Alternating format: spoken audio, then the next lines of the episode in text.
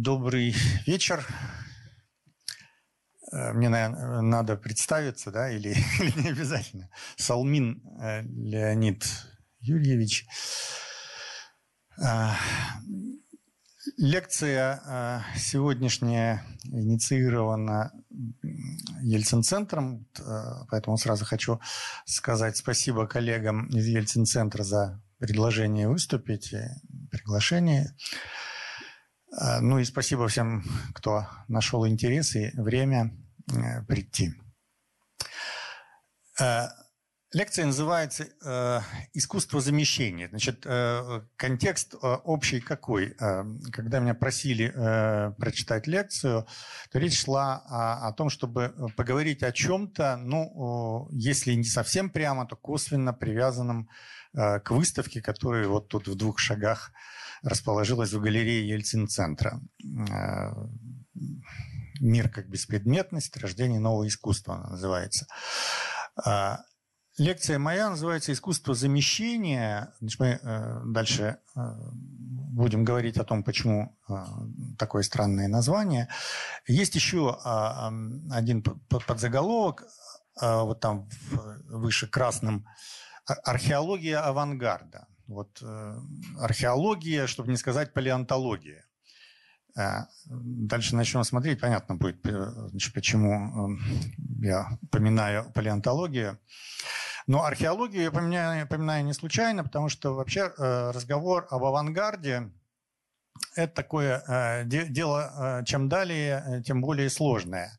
Сложное в плане того, что вообще авангард в переводе с французского, значит, находящийся впереди, идущий впереди, как бы вышагивающий за э, предел э, вот, э, времени, за ситуацию здесь и сейчас. Но тому, что мы называем авангардом, имея в виду определенный круг явлений искусства э, начала XX века, э, этому авангарду уже э, сто лет. Да?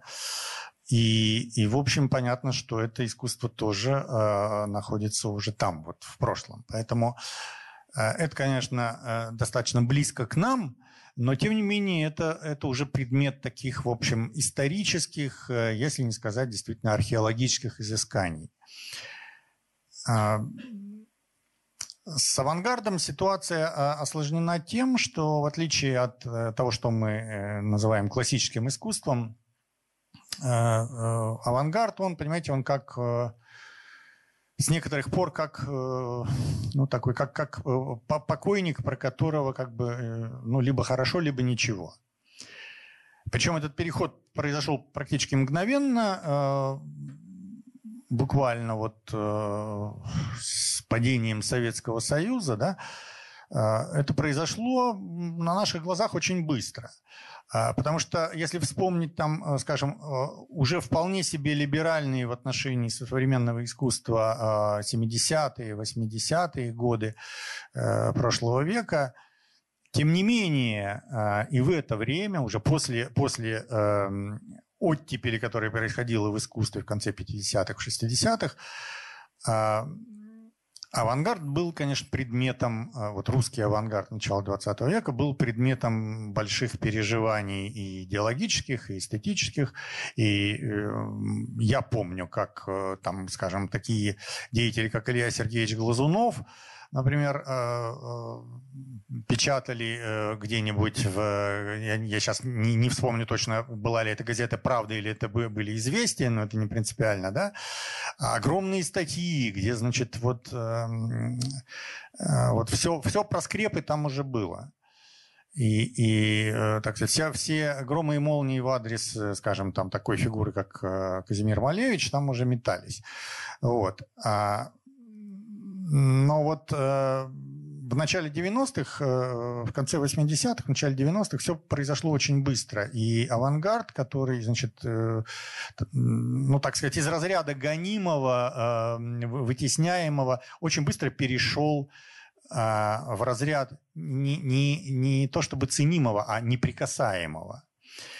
И э, в связи с этим разговаривать об авангарде стало сложно, потому что это как бы э, стало э, оцениваться только положительно, как бы все время рядом с авангардом стоял такой большой-большой плюс – а, и это очень, очень мешало. Мешало вот до, мешает э, на самом деле и до, до сих пор, потому что э, вот этот дискурс авангарда, он стал таким широким, общественным, исключительно позитивным, а, тогда как все на самом деле сложнее. Поэтому вот то, о чем я буду говорить, а, э, это попытка, в общем, показать сложность ситуации а, вокруг авангарда, рядом с авангардом, до авангарда и после авангарда.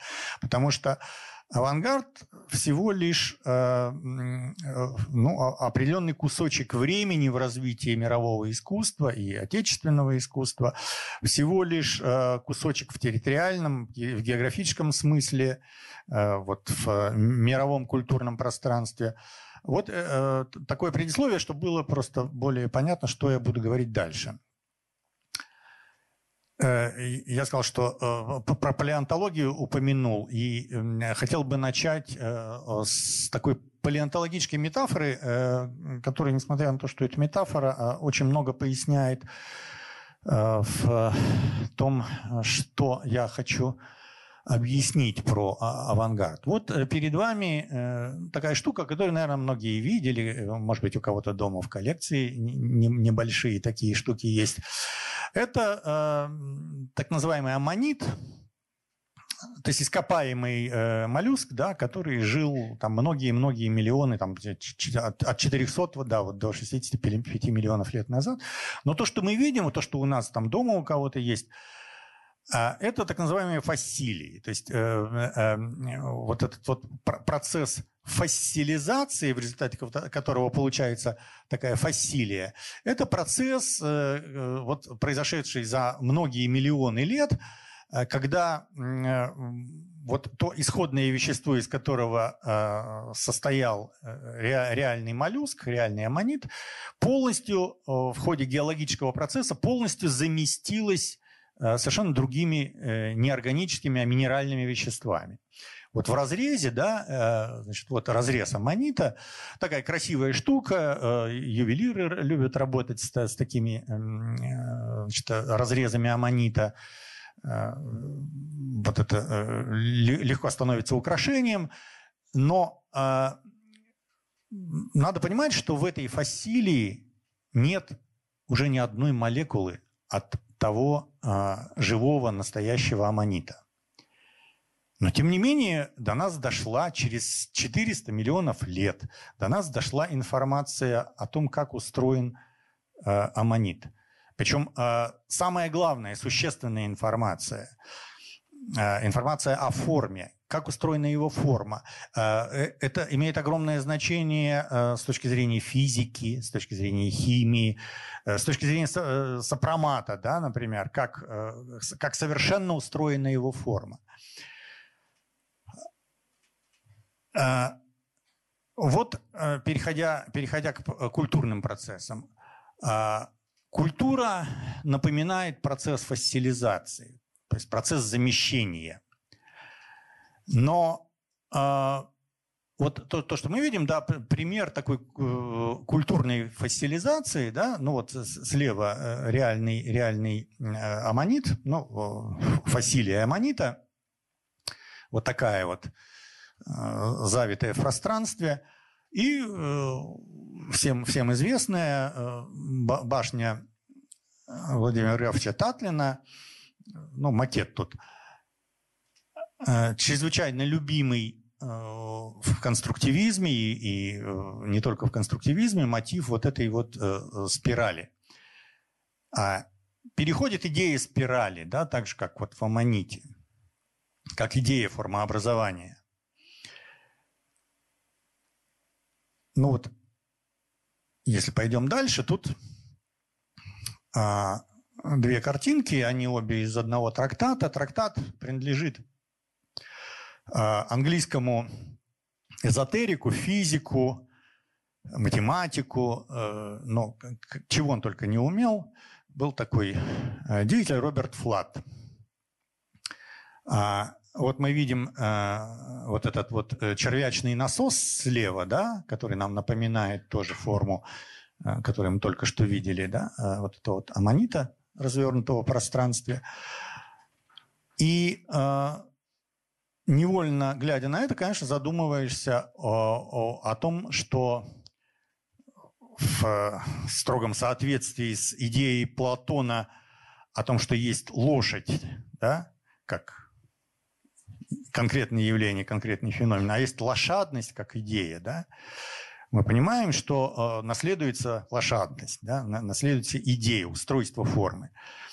Но Э, эта форма подсказывает э, возможности использования в новом качестве, в новых функциях. А справа это вот э, некая эзотерическая схема значит, мироустройства, как его трактует Роберт Флад. Почему именно Роберта Флада я тут разместил?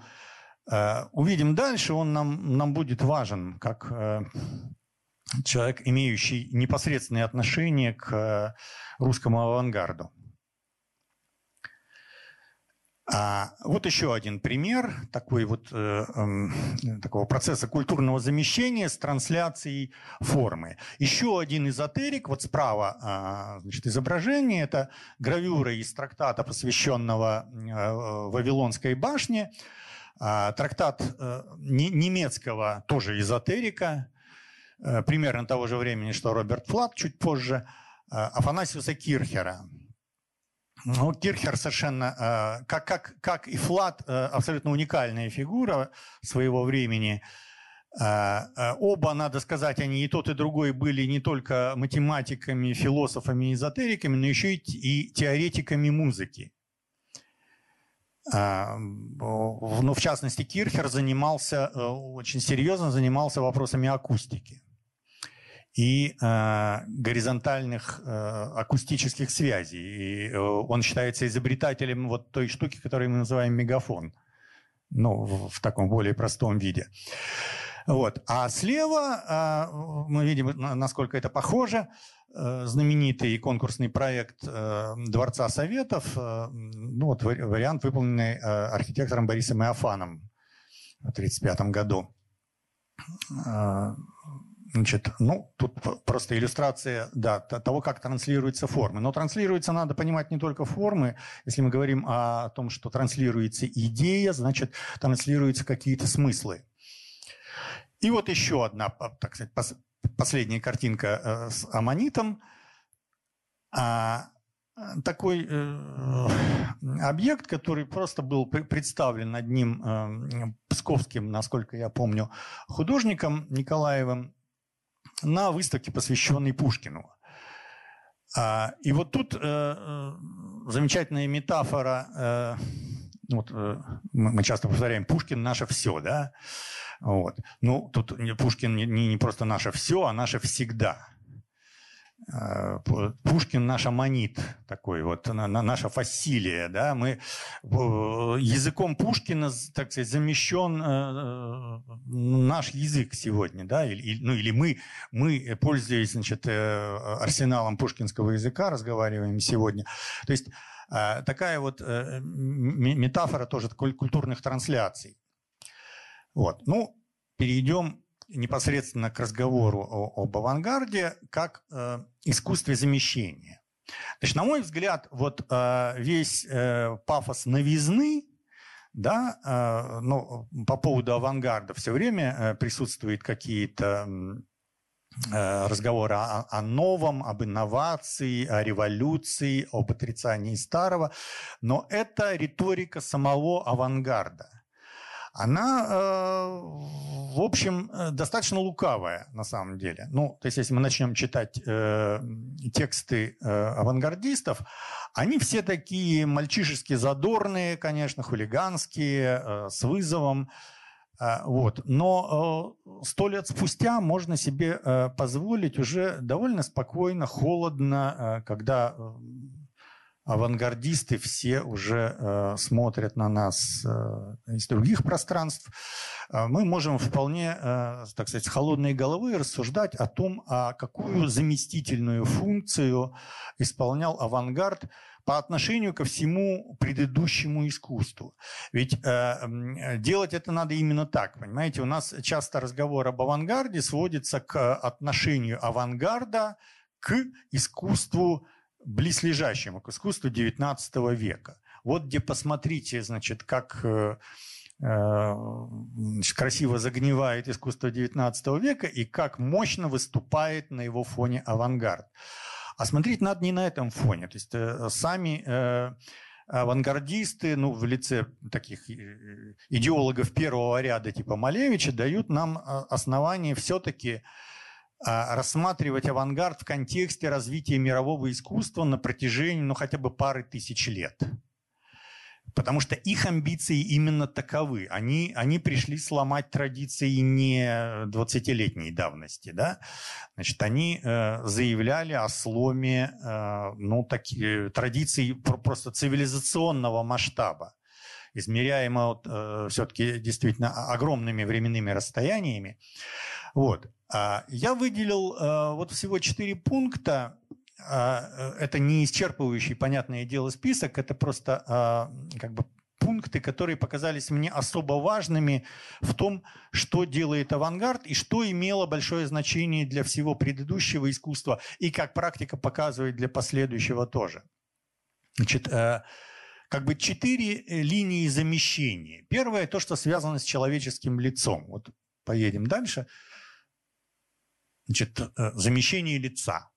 Э, если мы начнем так на вскидку вспоминать э, авангардные работы, да даже если мы сейчас вот зайдем сюда на выставку, да, мы увидим, что ну, если просто посчитаем, какое количество людей э, изображено, человеческих фигур, или, там, или человеческих, э, не скажу лиц, а голов изображено, э, и сопоставим это с количеством голов, э, на которых присутствуют лица, то мы увидим, что э, явно э, авангард э, э, как бы отказывает лицу в, в его правах.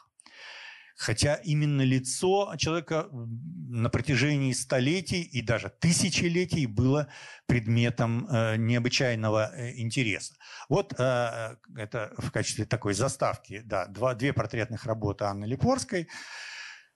А, я, к сожалению, не, не смог точно датировку их установить, какая из них раньше, но я подозреваю, что левая чуть позже, правая чуть раньше. А, Потом, потом мы еще будем говорить о том, почему, почему позже снова появляется лицо. А, вот между, между этими полюсами, лицом и его отсутствием, а, происходит вот эта вот интрига а, авангарда по замещению лица. Если мы отъезжаем так на два, там, пол, два с половиной тысячелетия назад, а тут даже на три с половиной, да, а, вот, э, то мы видим, что интерес в древнеегипетской культуре к лицу был чрезвычайно высок. А, это вот э, так называемая запасная голова, это из собрания э, Венского Kunsthistorische музеум. А, голова, которая укладывалась рядом с погребенным, э, значит, на, на случай, ну, если ему понадобится вот в том мире, куда, э, куда он должен был э, уйти, голова в, так сказать, в сохранном состоянии.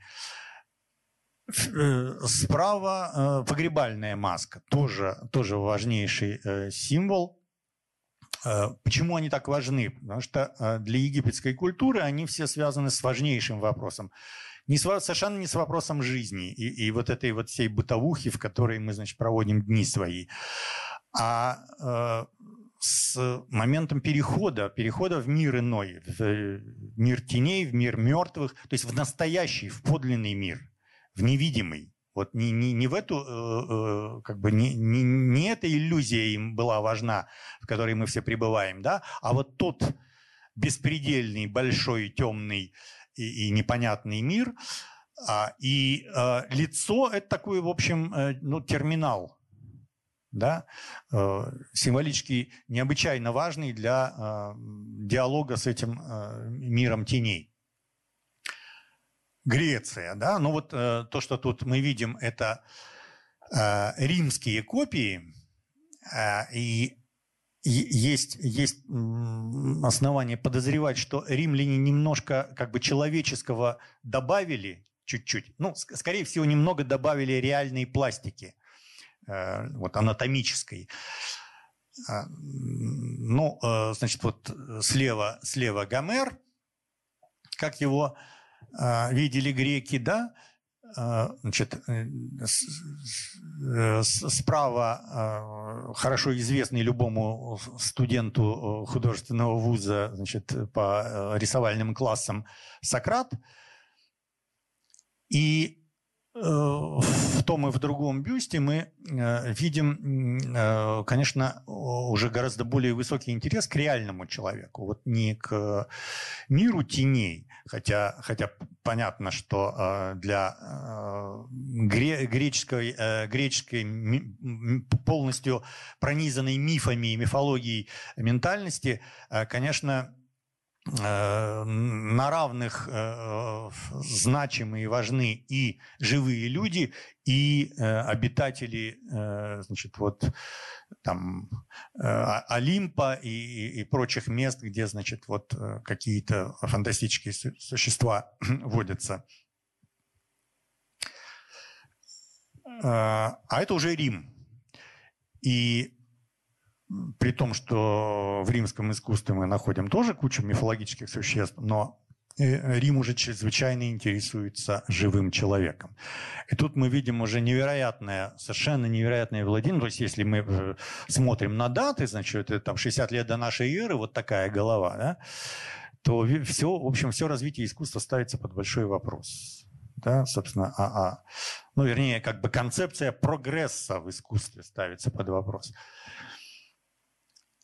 а, или э, э, даже уже наша эра, да, там 161-169 год, э, значит, вот, э, вот такое, такое владение пластикой, такое понимание анатомии, э, причем э, э, вот римляне, в отличие от греков, а, уже начинают так интересоваться лицом, что э, чрезвычайно чувствительны к деталям, и в частности появляется зрачок в глазах. Вот, э, вот это вот изображение Марка Аврелия, вот мы видим там зрачок, э, а вот э, женские образы, да, значит, тут э, у, справа у изображения тоже присутствует зрачок, но, но и там, где он отсутствует, мы, в общем, тем не менее, видим абсолютно живое лицо. И Рим дает нам образец интереса уже прямо вот конкретному живому человеку вот из мяса и костей, да, как говорится. А далее совершенно, э, ну, вы все, наверное, знаете этот э, это, это замечательное явление в поздней римской культуре. А, образцы э, вот э, таких погребальных портретов, так называемый фаюмский портрет, э, определенный тип изображения, это вот римский Египет, то есть Египет под римским протекторатом – а, поэтому эти изображения не отчасти сочетают в себе а, какие-то черты, э, относящие нас к э, древнеегипетской культуре, да, но поскольку это погребальные портреты, это вот именно для э, того, чтобы накладывать их на вот этот погребальный ковчег или гроб в сегодняшнем значении, Э, вот. Но э, портреты, они, они небольшие, они как бы вот в реальном масштабе э, лица, э, но совершенно поразительные по качеству изображения. Прежде всего глаз, конечно. Вот глаза э, абсолютно удивительные. Вот э, мы видим, э, какого, э, какого совершенства, какой высоты достигает живописное искусство, а это там первый-второй век нашей эры. Э, вот фаюмский портрет. А, отскакиваем на почти на 2000 лет и а, видим А, ну вот Малевич, голова крестьянской девушки, 12 год, 13 э, Видим, э, в общем, совершенно монтажное лицо, где э, элементы лица, нос, рот, глаза, брови, там все что угодно, это лишь такие монтажные единицы, это такой конструктор, которым можно легко оперировать, значит, переставлять это. Отчасти это заставляет вспомнить то, как обращались с элементами лица в Древнем Египте. То есть э, нос, э, он не, не только у Гоголя жил а, отдельной жизнью, да, но и у древних египтян мог быть отдельным знаком, отдельным предметом изображения, как символ. Вот. Но э, слева, э, вот в фаюмском портрете, мы видим нос не как символ и глаза не, не как символ. А, по отдельности. Мы видим лицо как символ, но это символ живой, это э, мы видим человека, всматривающегося в нас, при этом понимая, что это погребальный портрет. То есть э, для Египта это важно. То есть уже не, э, не человек пытается вглядеться в этот не, непонятный ему мир теней и мертвых, а это мы э, стоим перед э, взглядом человека, который смотрит, этот человек уже мертв, да, он смотрит на нас через этот портрет вот этими живыми глазами и разговаривает с нами об отношениях нашего мира и э, э мира теней. А вот еще один фаюмский портрет мужской, ну там значит, был женский вариант, а тут вот э, два мужских портрета. И тоже Малевич, голова крестьянина, она, кстати, висит здесь на выставке, это голова а, и мы должны догадаться э, значит, про этого крестьянина, вот э, кто он, что он. А, и мы, кроме, значит, вот э, угадывания вот в этом овале, значит, намека на лицо, ну вот какая-то вроде как борода, вот слева тоже есть борода, да, значит, и слева волосы, и справа волосы, но ни, ни носа, ни лица, ничего этого нет. И э, вот этой работой Малевич как бы, ну, у него много, э, много изображений человека без лица, да, но вот эта работа, она как-то особенно э, так декларативно заявляет э, значит, вот, э, об отказе лицу в правах на вот, самостоятельную ценность. Тоже Малевич «Голова крестьянина». Э, тут, тут мы видим вот этот монтажный подход, когда это такой конструктор, элементы э, э, лица доведены до геометрии, а справа вот, раннее христианство, значит, вот шестой век, Христос Вседержитель, значит, правда, напоминающий слегка святого Николая, ну, неважно, так он атрибутирован, как Христос. А, вот. И э, мы видим, что после, вот шестой век, да, уже, значит, вот после тех а, римских изображений, египетских изображений, вот вдруг, вдруг такое. Ну, конечно, мы это любим тоже. Конечно, мы э, переживаем это не только религиозно, но и эстетически. В этом есть своя поэтика в э, таком изображении лица. Вот эти стершиеся черты, не, не, непонятные, да, не, не, полувидимые глаза. Вот. что-то мы угадываем. Там, мы угадываем это вот лицо в тумане э, столетий, на самом деле. Да? В этом смысле Малевич-то он рядом. Тут вот он буквально в соседней комнате играет в этот конструктор. А, но тут важно понять исторический вектор. Приходит христианство. И начинается э, растягивающаяся на столетия дискуссия об изображении, об образе. Ну вот тут еще шестой век, тут еще можно чего-то изображать, а вот когда приходит восьмой век, то на сто лет э, наступает пауза в связи с э, э, иконоборчеством, так называемым, да, в связи с э, битвой, значит, вот за э, правильные отношения э, религиозного сознания и образа. Вот тоже любопытное сопоставление. если не знать, что это Богоматерь Адигитрия написана в VI веке, а находится она в Риме, в, если я не ошибаюсь, по-моему, в церкви Санта-Мария Нова, не, не во Флорентийской, а в римской Санта-Мария Нова. А, но вот если смотреть на нее и не знать, где она и когда она написана, кажется, ну, это совершенно авангардистский образ, э, вот, совершенно дивный колорит, э, необычайно э, тонкая композиция. Вот обо всех этих вещах, о композиции, о тонкостях колорита, вот обо всем этом иконописцы того времени не думали. Это вообще не их категория. То есть они создают молитвенный образ, литургический, да, Поэтому, а, поскольку они создают литургический образ, а, а, в этом образе важно соблюсти наличие всех необходимых для этого элементов. Лицо в христианской, в ранней христианской и э, редакции в особенности, это такой текст – сакральный текст, в котором должны присутствовать все необходимые элементы. Глаза, конечно же, которые, ну, мы уже, так сказать, из русской литературы знаем, да, что они зеркало души. Но для, для христианина, для раннего христианина это э, вот тот самый терминал э, сродни древнеегипетскому. Терминал в мир иной. А, поэтому здесь задача изобразительная задача, она не, а, не формальная, не стилистическая, она сугубо символическая и, и религиозная.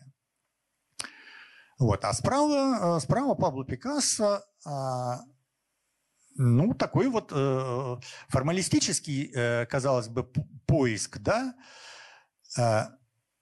тоже э, э, очень похожее на Малевича вот, оперирование э, элементами лица, но оперирование не просто как конструктором. Э, у Пикассо мы видим такой конструктор эмоциональный все-таки.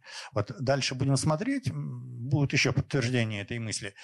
Ну и вот еще сопоставление, да, значит, такие, в, общем, в общем-то, достаточно формальные через такое количество времени, да, и тоже слева э, образ, э, образ молитвенный, образ не для эстетического э, восприятия, не для созерцания красоты, совершенно это, это как бы текст про другое. Авраам, вот этот вот а написанный э, Давидом Бурлюком э, э, портрет Василия Каменского в семнадцатом году, если мы как бы еще имеем в виду вот окружающий контекст исторический, то мы понимаем э, э, эту игру уже совершенно иначе. Хотя э, Бурлюк, в отличие от Малевича, от глаз не отказывается, он, наоборот, верен лицу. То есть тут, тут очень важные детали. И более того, Тут есть э, э, то, что очень характерно для раннего христианства э, в изображении лица, когда э, первые там, ранние христианские иконы, напоминающие во многом фаюмский портрет, например, да, начинают э, видоизменяться в сторону ну, гиперболизации отдельных элементов. То есть, например, в первую очередь увеличиваются глаза в размере. глаза становятся большими, потому что глаза чрезвычайно важны, как вот этот вот э, э портал между мирами.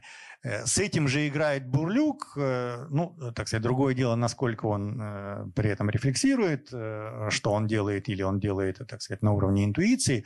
Вот, это уже другой разговор. Вот. Но в результате выстраивается в европейской изобразительной культуре два ряда. Один, который уходит к абстрагированию лица как объекта изображения. И тут мы видим, э, ну, э, э, все, что связано с иконописью, это именно эта линия. Да? Мы видим лики. Ну, тут вот Богоматерь, ну, на самом деле можно любой другой пример брать. Там можно брать Христа, можно брать там кого-нибудь из святых.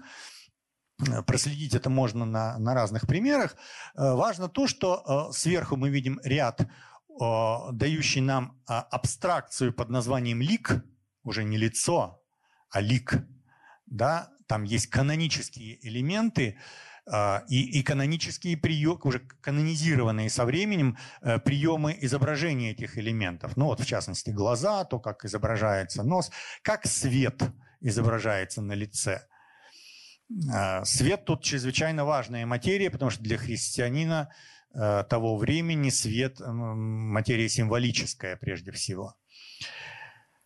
А внизу европейская линия, ну, как ни странно, не, не, немногим более поздняя, а, а где-то где это пересекается, сосуществует параллельно иконопись и живописный образ, который э, как бы движется в сторону реализма. То есть тут мы видим, ну, э, мы видим э, более э, сухие, как бы, как бы немножко в сторону ликов направленные э, изображения, вот второе и четвертое, да, мы, мы видим, что это Северная Европа, а, значит, а Италия благословенная, значит, э, вот она э, стремительно движется в сторону человеческого образа и человеческого лица. В самой Италии тоже все не так э, однозначно, потому что, скажем, очень близкие живописцы, но э, там в изображении образа Девы Марии, если мы начнем сравнивать, например, Джованни Беллини и, и его, так сказать, родственника и Э, ближайшего конкурента Андрея Монтенью, то в изображениях э, Девы Марии с младенцем мы увидим совершенно разные подходы. Монтенья движется в сторону вот такого монументализма, потому что он, он страшно увлечен был античным искусством, и, и он вот этот античный мон, монументализм воспроизводит э, у себя, а Джованни Беллини в сторону изображения живой женщины с малышом, Э, на руках, значит, и неважно, Христос это или кто, это просто э, любящая мать. Вот как бы такие э, развлечения. А, а вот возвращаясь к вопросу об исчезновении лица, вот тоже такое сопоставление. Ну, вот 4-5 века, а, значит, византийское изображение императоров – а, ну там императоры, здесь крестьяне, но и в том и в другом случае мы видим э, лицо как условность.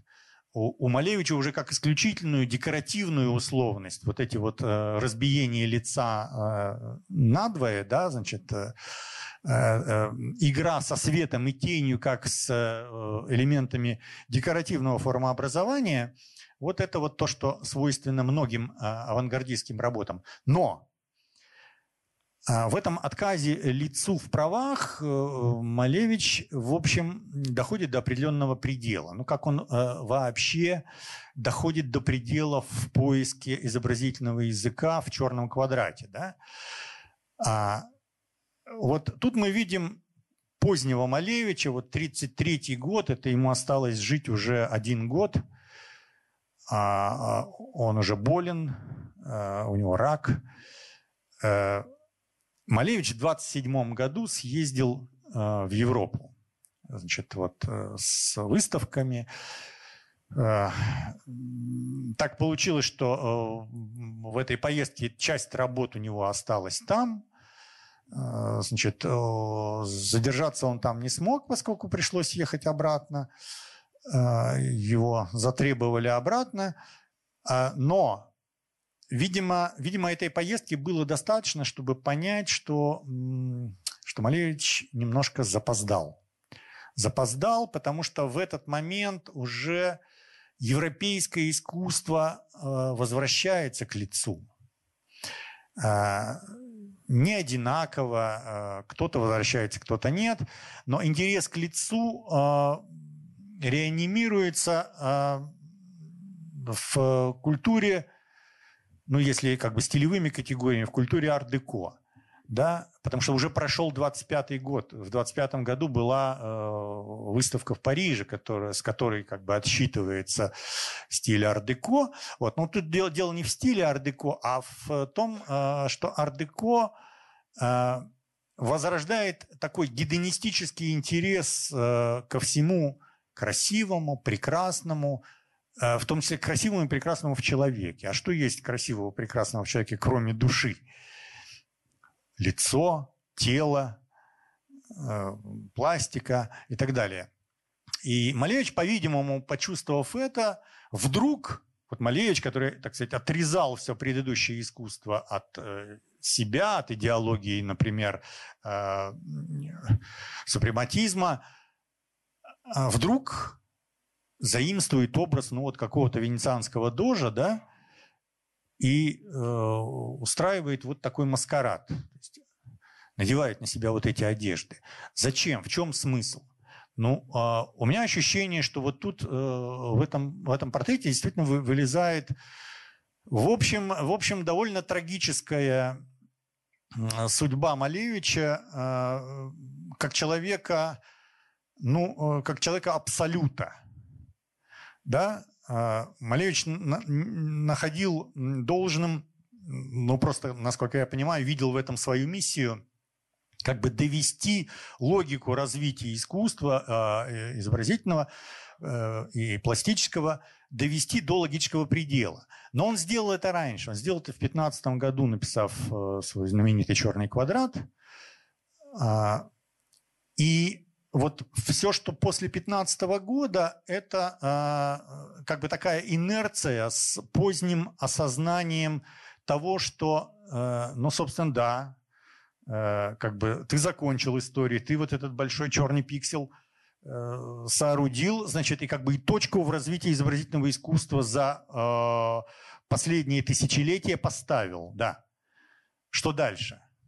И вот тут, мне кажется, эм, тут как бы закончился Малевич как бы и психологически, и морально, и, и эстетически и э, в воздухе уже висел другой запрос. Поэтому вот эти вот возникают игры. Ну, тут на самом деле можно было поставить не портрет Аньела Дони, значит, э, Рафаэлевский, а, какой-нибудь другой. Э, это не так принципиально важно. Можно было найти и другие аналоги. Но важно то, на какую историческую глубину отсылает вот эти вот аллюзии Малевич в этом, в этом своем автопортрете. И вот совершенно, совершенно удивительная пара. Значит, э, вот эта э, э, женщина с граблями написана она в 30-31 году, то есть уже после возвращения из Европы. Напоминает она работы там, ну, от 10 до 15 года примерно. Да? Вот. Что делает Малевич? Значит, он пишет эту работу и э, пишет на ней дату 15 год. Значит, вот такое, э, такая мистификация, чтобы не сказать жульничество, значит, э, датирует ее э, 15 годом, то есть тем годом, когда он написал «Черный квадрат». И это опять э, говорит о том, что э, у Малевича как бы кризис времени. Он, э, он настолько об, обогнал ситуацию э, значит, вот 15 лет назад – что сейчас он, э, он вынужден как-то как возвращаться, потому что надо, надо осмыслить, что же я наделал. Да? Значит, вот. Но время-то не ждет, э, ситуация снаружи, она идет вперед, и вот э, уже 33-й год, да, всего вот, два года разницы, появляется вот эта девушка с красным древком. И девушка совершенно удивительная, потому что называется она девушка с красным древком. Да, древко действительно красное, но древко это или это, э, ну то есть древко предполагает, что там знамя с какой-то стороны висит, значит, или слева, или справа, но э, оно в данном случае в кадр не вошло, в смысле не вошло в полотно, да. Вот, поэтому э, э, Малевич предоставляет нам догадываться, что там. Но я подозреваю, что все те же грабли э, все те же грабли или вилы. На, на грабли или вилы наводит не, не только как бы известная метафора наступания на грабли, да, а еще э, вот эта вот удивительная красная шапочка – которые, конечно, э, я не знаю, э, так сказать, насколько это было осознано самим Малевичем, но для нас сегодня, читающих э, это как текст, ну, во-первых, у нее лицо появилось человеческое, да, обратно, а во-вторых, появилась вот эта красная шапочка, которая рисует нас сразу к Шарлю Перро, и вот тут мы понимаем, что на дворе это 33-й год – что волки, настоящие большие волки, значит, один э, давно уже сидит в Кремле, а второй вот только что, значит, э, посредством демократических выборов пришел к власти в Германии. Да? Значит, время понятно какое. И э, вот этот вот образ красной шапочки в этом контексте, он, конечно, очень драматичен. Потому что он сразу подвешивает вопрос, а Малевич-то как, как понимает этот образ? Он себя идентифицирует с этой красной шапочкой? Или он хочет быть волком? Кем он хочет быть в этой э, драме? Потому что мы-то, мы-то э, так сказать, уже с, со столетней дистанции прекрасно знаем, что значит, красной шапочке все-таки судьба быть съеденной. Да. А, и еще немножко вот э, примеров такого как бы э, более органического подхватывания традиции. Вот тут специально э, в перемешку даны образцы мужского фаюмского портрета и мужские портреты Амедео Модильяни. Вот это мужские, да, а ну, э, э, вот обратите внимание на глаза, ну, просто чтобы вспомнить. Ну, конечно, глаза мы э, на модельяневских портретах их, их все вспомнят, даже, значит, если ночью сказать, вот глаза Модельяне, да, все, у всех всплывет вот этот образ модельяневских глаз. Да, ой, простите. Вот э, женские портреты. И мы видим, что а, вот в отличие от фаюмского портрета, где эти женщины смотрят на нас – вот этими э, живыми, живыми, э, бликующими э, зрачками, э, женщины-модельяне э, в большинстве своем не имеют, ну, где-то вообще нет зрачков, да, а где-то эти зрачки не проявлены. Вообще это вот такая типичная особенность модельяневских глаз. А, э, э, глаза как бы э, развернутые вот туда, внутрь, внутрь себя или, или, или внутрь другого пространства. И тут мы тоже видим этот диалог с пространством теней у Модильяни. То есть Модильяни в этом смысле по-настоящему экзистенциален, потому что там, там всегда разговор о, о, о смерти, раз, разговор об и, инобытии.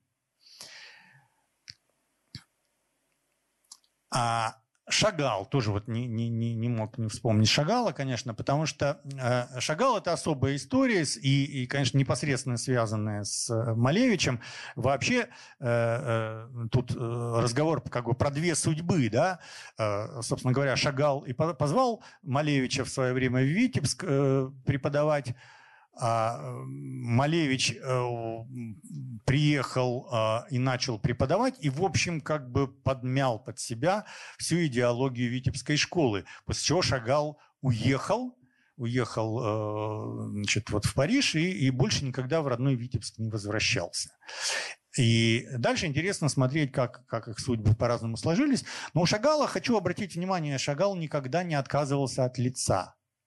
Даже в очень таких, в очень модернистских э, версиях, вот, вот э, знаменитый портрет Шагала со скелькью там, с, не помню, с пальцами, э, значит, э, тем не менее мы, э, мы сохраняем там ощущение лица. Да, оно э, искорежено, а, а, там э, тоже такой э, хитроумный монтаж этих элементов, но там нет ощущения конструктора, э, там есть ощущение как бы, как, как какого-то естественного искажения. То есть это, это не монтажная оптика, а все-таки живописная, более близкая к европейским художникам там из ряда ну, Пикассо, Сутин, э, значит, э, ну, Сутин тоже как бы из, э, из тех, кто отсюда, вот. Но тут я привел специально сравнение с автопортретами Рембранта. Тут три, три автопортрета Шагала и два автопортрета Рембранта. И, собственно, пример-то это не, не столько касающийся стилистики, сколько Э, отношение к лицу. То есть для Шага, если для, для э, Малевича лицо а, это как для ранних христиан лик, то есть чистый символ, но в идеале доведенный до абсолютной геометрии, как у Малевича, да, то для Шагала это такая человеческая история, очень, очень теплая. Вот такая же теплая, как, как у Рембранта особенно у позднего Рембранта, который, который же подслеповат, он плохо видит, да, э, но э, но не важно, как он видит, потому что там вот, вот у Рембрандта это особенно чувствуется. И об этом, кстати, у Ольги Седоковой замечательно есть рассуждение вот в ее книжке о Рембрандте.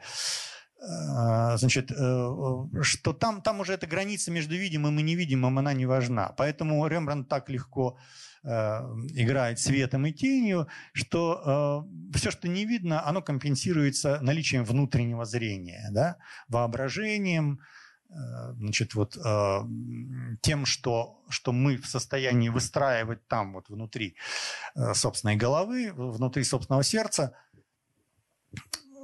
вот. Э, э, и это, э, этим же качеством обладает портреты Шагала. Собственно, весь, весь Шагал пронизан вот этим. Вот еще, это тоже шагаловские портреты, тоже ну, а, а, сходство в технике, это а, афорт и то, и другое.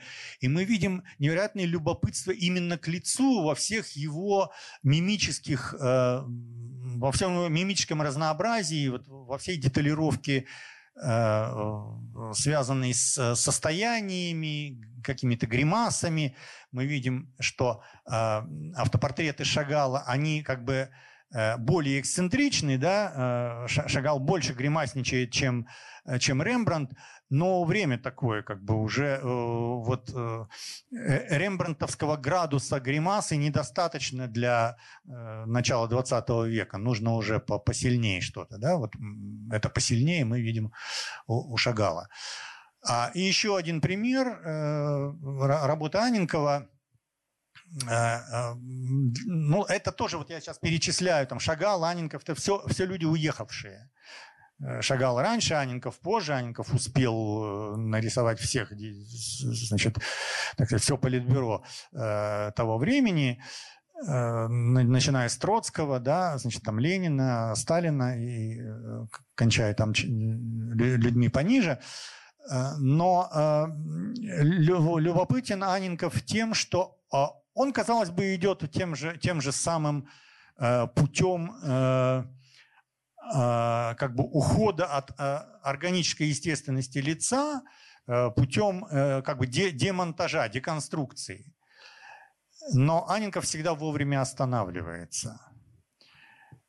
Он вроде бы дробит лицо, но, но все равно э, лицо сохраняется. А, бывает, что вот он, э, ну, я просто взял вот два живописных портрета, э, если посмотреть его графику, бывает, что он дробит лицо гораздо сильнее, чем здесь, вот в этих примерах.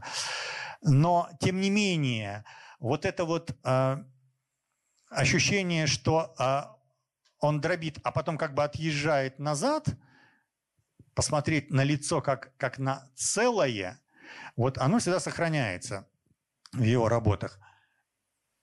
А, а вот это уже более поздние рефлексии той же самой проблемы. Но это именно рефлексия. Это такой интеллектуал, как Магрит, э, который э, размышляет символами, размышляет уже о, о, об этом исчезновении лица как о проблеме, как о, культурологической, как, как о культурологическом сюжете. А, ну, вот эти вот знаменитые его работы с этим э, человеком э, в котелке, а, а это как бы такой альтер-эго самого Магрита, да, мы знаем множество его фотографических изображений, где он вот в этом же самом котелке. И знаменитая работа, э, по-моему, 46-го 46 -го года. Их несколько вариантов есть. Вот называется она «Насилие», вот это вот в середине, когда э, лицо э, женщины заменено вот э, там грудью, животом. Э, и есть как бы много, много всяких искусствоведческих размышлений об этом символизме, да, но важно то, что э, Магрит дает этому название насилие. Ну, насилие или изнасилование еще в некоторых э, переводах. А, то есть связывает а, вот эту вот, вот историю про а, исчезновение лица, про вытеснение лица, связывает а, с а, категорией силы, насилия. Ну, мы понимаем, что речь идет прежде всего о социальном, психологическом а, насилии. Вот. И еще одна рефлексия Магрита, да, это то, что мы, э, ну это прям пророческая а, такая рефлексия, ситуации, которые мы видим, ну, вот сейчас, да, вот, вот у нас вот в зале прямо мы можем это наблюдать, ну, на, на, наполовину, по крайней мере, да, значит, а, как бы отказ, отказ лицу в правах, ну, это, это удивительная интуиция, конечно, магритовская, вот этот отказ э, лицу в э, его правах, ну, на, на все, что связано с э, коммуни... межчеловеческими коммуникациями, с межчеловеческими отношениями. И это, конечно, это такая боль, уже боль 20 века, да, человеческое одиночество, оторванность друг от друга, а, а, отрезанность. А, просто, просто нам удалось в наши э, непростые дни реализовать это прямо вот э, живьем и массово. Но искусство, оно, как известно, э, принадлежит народу, да.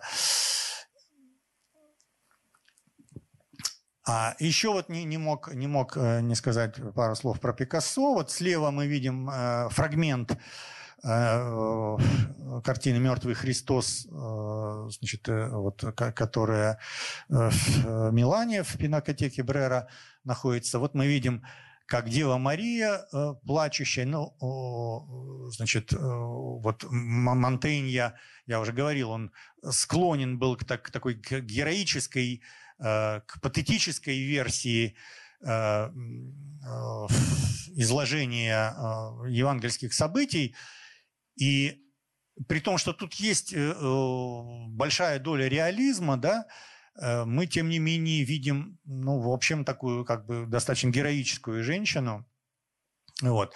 Но самое главное, что удается на тот момент достичь Монтени, это вот выразить вот через лицо концепт боли, потери, горя.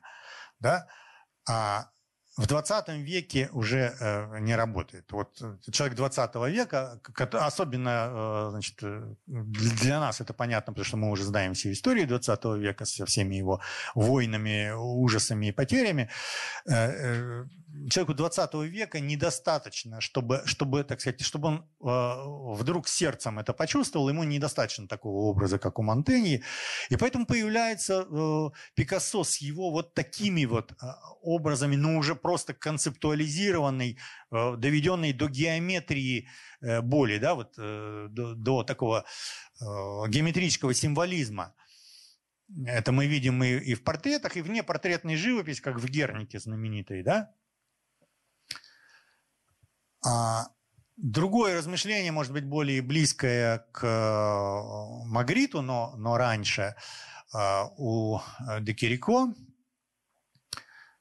Вот это вот появление яйца вместо лица, что мы видим и у Малевича, ну, в виде таких э, в, в невременных как бы размышлений. У Кирико нет э, никакого вот этого э, э, такого временного, такого темпорального пафоса, новизны, победы, прорыва, революции, что есть у Малевича, например, да, ну и у многих а, русских авангардистов. А это вот такой разговор вне времени. Да, потом дальше по этим следам идет Сальвадор Дали – Э, но э, мне это представляется, что вот э, если говорить об оригинале вот этой вот идеи замещения лица, то это надо смотреть, конечно, Кирико, а не, не Дали. Ну и под конец разговора о замещении лица Э, скандальная история, имевшая место в Ельцин-центре, которая э, совершенно банально была преподнесена, значит, ну, а, она банальная, конечно, да, как история хулиганства, вот, но буквально за день до вот сегодняшней лекции Ельцин-центр опубликовал, ну, во всяком случае, мне в Инстаграме это попало, э, релиз некий с объяснением, что вот, наконец, значит, наконец удалось поймать человека, который это сделал. Им оказался там какой-то охранник, значит, из охранного предприятия, э, обслуживающего Ельцин-центр. Но а, э, как бы мне-то эта история интересна как раз с точки зрения судьбы авангарда, потому что это ведь А, ну, ну вот, э, да, какой-то там человек, охранник, значит, э, понятно, что он, он не искусствовед, он не художник-концептуалист, поэтому он не стал оформлять этот жест и как бы и после перерисовывания глаз сообщать общественности, что он э, совершил, значит, вот э, такой концептуальный жест. Э, но э, я понимаю прекрасно, что это, это же самое мог бы сделать э, какой-нибудь там, ну не знаю, там человек из там типа Павленского или, или вот кого-то из такого ряда э, концептуалистов. Э, то есть чистая декларация. Но тут важно, про что декларация. Значит, ну, человек пририсовал глазки, э, как бы не, он не понял, что это декларация. Но на самом деле, как бы им, так сказать, его руками гова, гова, говорил, э, значит, э, так сказать, весь весь ряд э, вот э, тех, кто, э, кто страдает по возвращению к лицу. Да? Понятно, что охранник, который, который учился в советской школе, наверное, да, ну, во всяком случае, может быть, он учился уже, да, в не советское время, но Серьезно, да? Я, не, мне, мне не попадала информации о, о возрасте. Если 60 лет, то это как бы вот мой, мой, мой ровесник, да. Значит, соответственно, он учился в советской школе, да. А, и э, которая, которая отказывала лицу в праве на э, Не, ну это, это, вы уже, вы, это вы уже начинаете Липорскую интерпретировать, а я говорю про соображение охранника, пририсовывающего глазки. Пририсовывание глазок это на самом деле действительно жест от имени, вот, э, те, так сказать, от имени поколения обезличенных прошедших советскую школу, там, э, э, значит, не знаю, там еще какие-то институции, которые, в общем, ну, не интересуются индивидуальностью человека, да. Поэтому это, это, это как бы крик души, э, верните лицо, ну, так сказать, не, не тем адресованный, да, вот. Э, но тем, тем не менее. Но ведь, понимаете, э, и это, это ведь не, как бы хорошая история про, для понимания того, насколько авангард становится заложником самого себя. Ведь Малевич, да, гениальный педагог. То есть, если там сравнивать его с другими живописцами, художниками, именно как бы в плоскости так сказать, живописных достижений, то тут э, можно спорить. Но то, что он гениальный педагог, а, вот это несомненно совершенно. Такой гениальный, говоря современным языком, коуч который э, настолько э, магически влиял на всех, э, кого он учил, с кем он работал еще в Витебской школе, да, что вот я просто обратил внимание на то, что, скажем, когда случился вот этот скандал значит, с работой, все время значит, в СМИ фигурировала так, такая фраза, значит, там, работа Анны Липорской, ученицы Малевича. То есть, хотя, как бы, вообще-то Анна Липорская, как, как и муж ее Суей, Светин, э, замечательные художники, совершенно самостоятельные, абсолютно состоявшиеся в э, последующее время, вот, и, и не, не нуждающиеся в приписке, что они э, ученики Малевича, но тем не менее это все время возникает. Вот, поэтому э, тут, тут э, как бы многое запрограммировано, и в том числе вот это вот пририсовывание глазок, оно как бы запрограммировано вот сто э, лет назад э, самими авторами. Да, вот э, я, я только не, не, не чувствую, сколько я, сколько я времени употребил на лицо, но постараемся двигаться дальше быстрее. Э, про тело. Тело, да, тело тоже очень важно. Вот мы сразу отскакиваем далеко, опять на, почти на 2000 лет назад. А, помпейская живопись. А, значит, мы видим вот эти э, фрески, такие декоративные в большей степени росписи, где вот эти вот замечательные амуры демонстрируют тело э, как объект, э, вот, в общем, такого игрового, эстетического созерцания. Понятно, что у них есть там своя мифологическая нагрузка и своя, своя значит, мифологическая семантика, но, но это прежде всего вот такая как бы радость жизни и вот это вот интерес к обнаженности, к Э, телу э, в его каких-то пластических, таких живых подробностях, это связано с э, тем градусом жизнелюбия, который отличал э, древних римлян, ну, ну, во всяком случае, жителей Помпеи, несомненно. Ну, видимо, потому и судьба такая, вот в конце концов, у них. А, ну, вот тут разные тоже образцы. Мы просто видим, какой, какой класс живописи, какое владение формой, анатомией, колоритом, ну, чем угодно, композицией. Вот, то есть, если мы сейчас будем на основе искусствоведческого словаря рассуждать, ну, мы тут найдем все, весь искусствоведческий словарь, он там уже есть. Но только, э, только опять же парадокс, да, это 2000 лет назад. И э, когда мы в голове проигрываем всю дальнейшую историю э, развития изобразительного искусства, то, конечно, возникает вопрос, а куда все это делось? А где оно? Э, вот когда, э, скажем, там вот в, э, в Неаполе в археологическом музее вот большинство из этих вещей э, находится, да, и когда смотришь, и вдруг начинаешь себя ловить на эффекте обратной перспективы. Смотришь, о, так это же Самохвалов, или это же Дайнека. А потом понимаешь, что нет, нет, нет Дайнека с Самохваловым были на 2000 лет позже, и, но Дайнека с Самохваловым видели э, первоисточник, да, понятно, откуда они черпали. И интерес к телу и способы его изображения. Э, вот э, к вопросу, там, возвращаясь к аммониту, да, который, который э, доходит в виде фасилии, да, вот мы видим, э, в начале мы видим э, трех граций из э, помпейской живописи, да, через Рафаэля, там, через Кранаха, через Рубенса. Мы видим, как меняются телесные пропорции, как меняются приоритет, эстетические приоритеты в отношении к телу, вкусы меняются телесные, да, есть моменты, ну вот тут, тут, конечно, выпало просто полтора тысячелетия, да, между первой и второй картинками, да, потому что, ну, то есть это, его, это можно заполнить, просто никакая лекция это не вместит.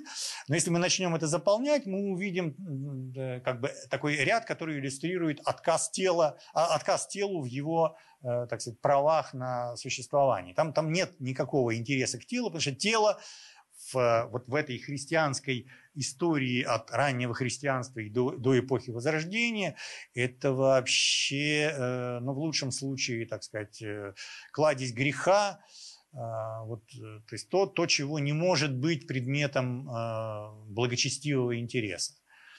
Вот. Ну, а там вот мы уже видим Канову, это уже значит, начало 19 века, там конец 18 вот эта вся эстетика романтизма, а, когда э, тело уже становится ну, едва ли не декором. Это такое вот уже предчувствие того, что произойдет с телом в конце 19-го, э, начале 20 века в э, культуре модерна. А, вот отъезжая как раз туда, к Средневековью, которое там в этих грациях ну, грации античный сюжет еще тут надо сказать, что весь интерес к телу, он возвращает нас в античность и заставляет черпать из античных источников. А, вот это средневековье, раннее, да, а, ну, тут не, не совсем ранние, тут достаточно уже поздние картинки, но в особенности раннее средневековье, оно идеологически все, конечно же, стояло на античности – но в части отношения к телу, как э, символу очень, очень важному, э, оно, конечно, э, просто человеческому телу оно отказывало в правах. Существовало в этой э, истории одно главное тело, э, при этом, как не парадоксально, обнаженное тело. Значит, это тело Христова. Все остальное – это такие как бы одетые манекены, ну и вот тут, тут мы видим, да, э, что э, чрезвычайная условность в изображении.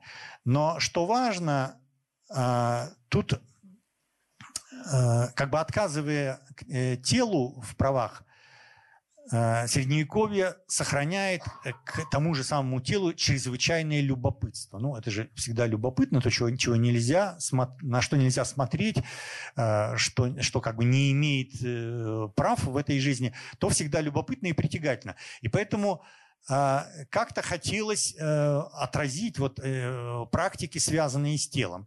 И эти телесные практики, они находят выражение прежде всего в средневековых жанрах ну, таких дидактических.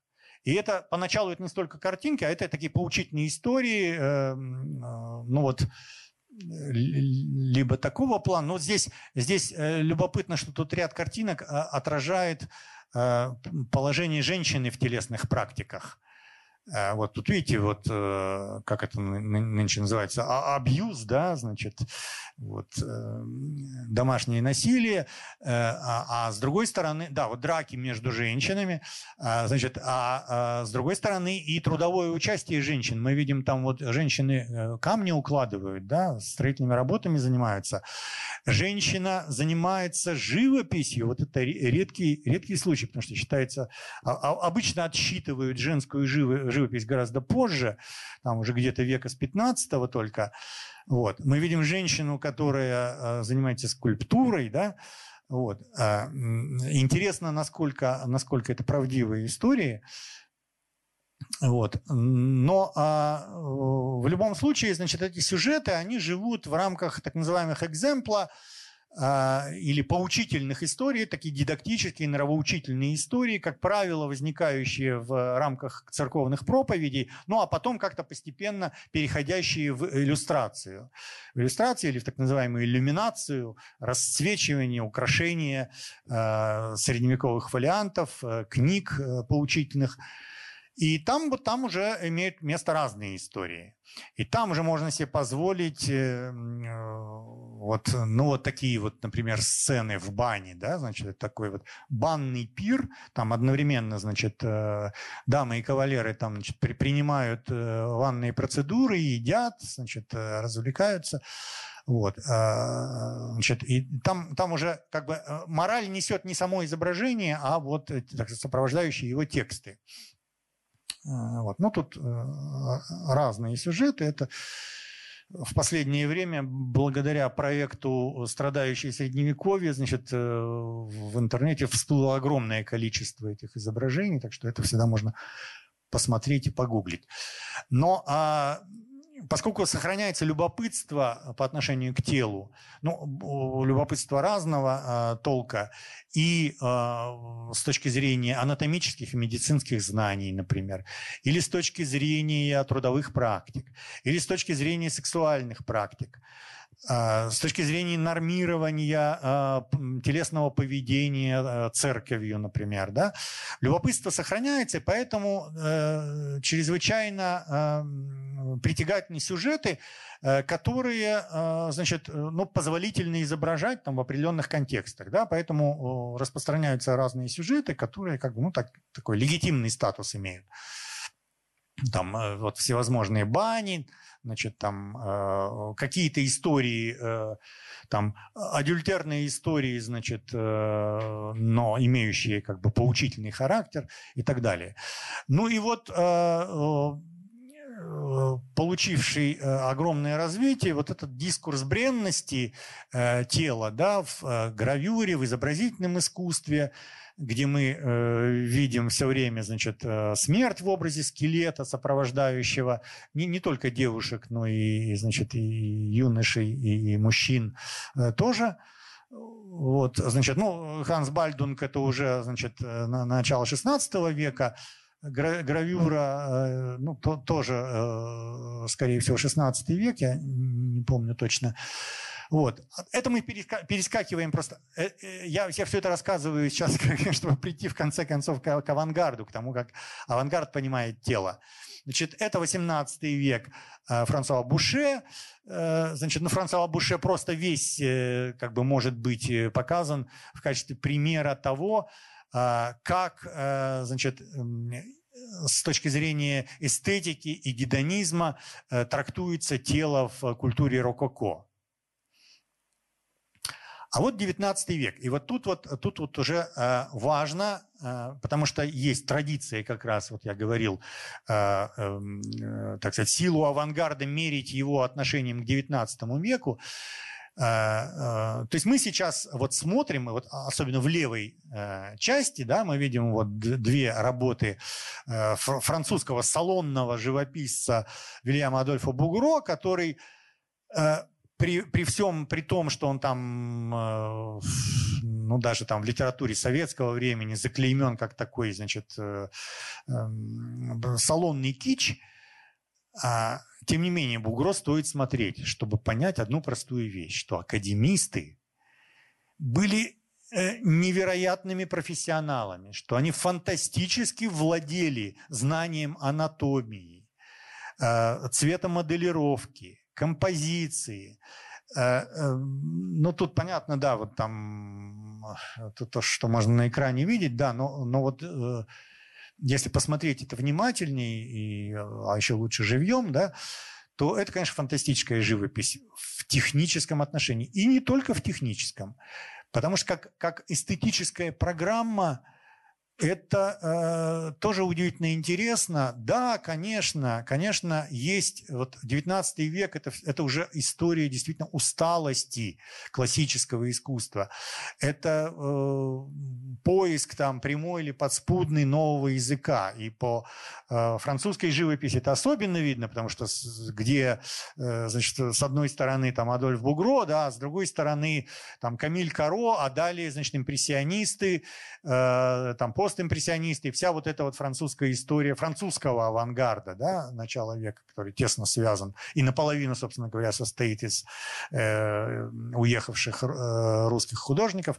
А справа вот мы видим э, шведская живопись, а, Андерс Цорн, невероятный мастер э, ню, э, вот мы видим, как, как интерпретируется тело в академизме и как в живописи, которая ищет новый язык. Ну, Сорон – это то, что можно сопоставить в нашей живописи с э, Константином Коровиным, с Серовым, э, может быть, отчасти с Малявиным. Э, фантастическое владение уже не просто там анатомией, а светом и цветом, колористикой, э, композицией, пластикой, ну, в общем, э, верх как бы э, возможностей выражения феномена тела. А вот это, значит, вот две работы Малевича, «Точильщик» в 2012 году написанные, и Гончарова «Велосипедист». Вот «Велосипедист» сравнительно недавно, летом вот Э, демонстрировался на выставке футуризма в э, инженерном замке в э, Петербурге. А, тут попытка выразить тело через динамику, но динамика э, предполагает э, необходимость как-то выразить время. Ну как, как выразить время? Время такой континуум, да, который выразить можно единственным образом, э, найдя какие-то дискретные средства его отображения. Поэтому нужно все вот разрезать на, на такие как бы фазы, кусочки, да. И вот эта фазовка такая, говоря языком мультипликаторов, э, значит, вот она дает ощущение движения, какой-то там тряски или, или, э, или вращения, да, ну вот э, в одном случае такое движение, в другом случае такое. Но это движение и эта дробность, за которой вот в этой дискретности исчезает цельность тела.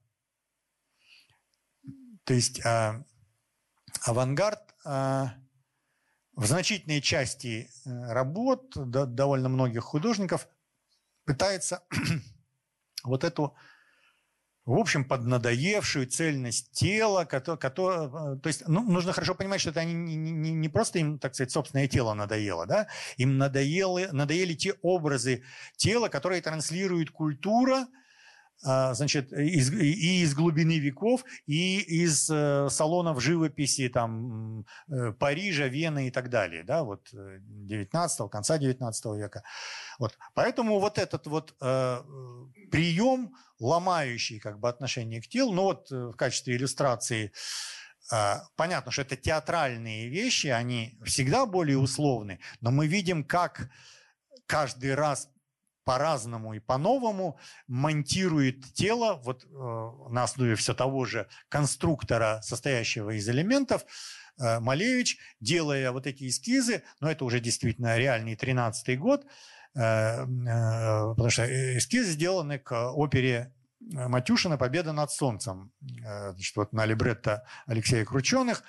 Это такая удивительная история с этой победой над Солнцем. А, значит, ну вот я бы предложил просто нагуглить либретто крученых к победе над Солнцем. Там не обязательно читать все, там достаточно буквально там выхватить пару фраз, и все станет понятно, как, как они чувствовали себя, свое положение в мире, так сказать, роль того, что они делают – Э, и э, как бы отношение э, Малевича в первую очередь с такими категориями, как свет и темнота.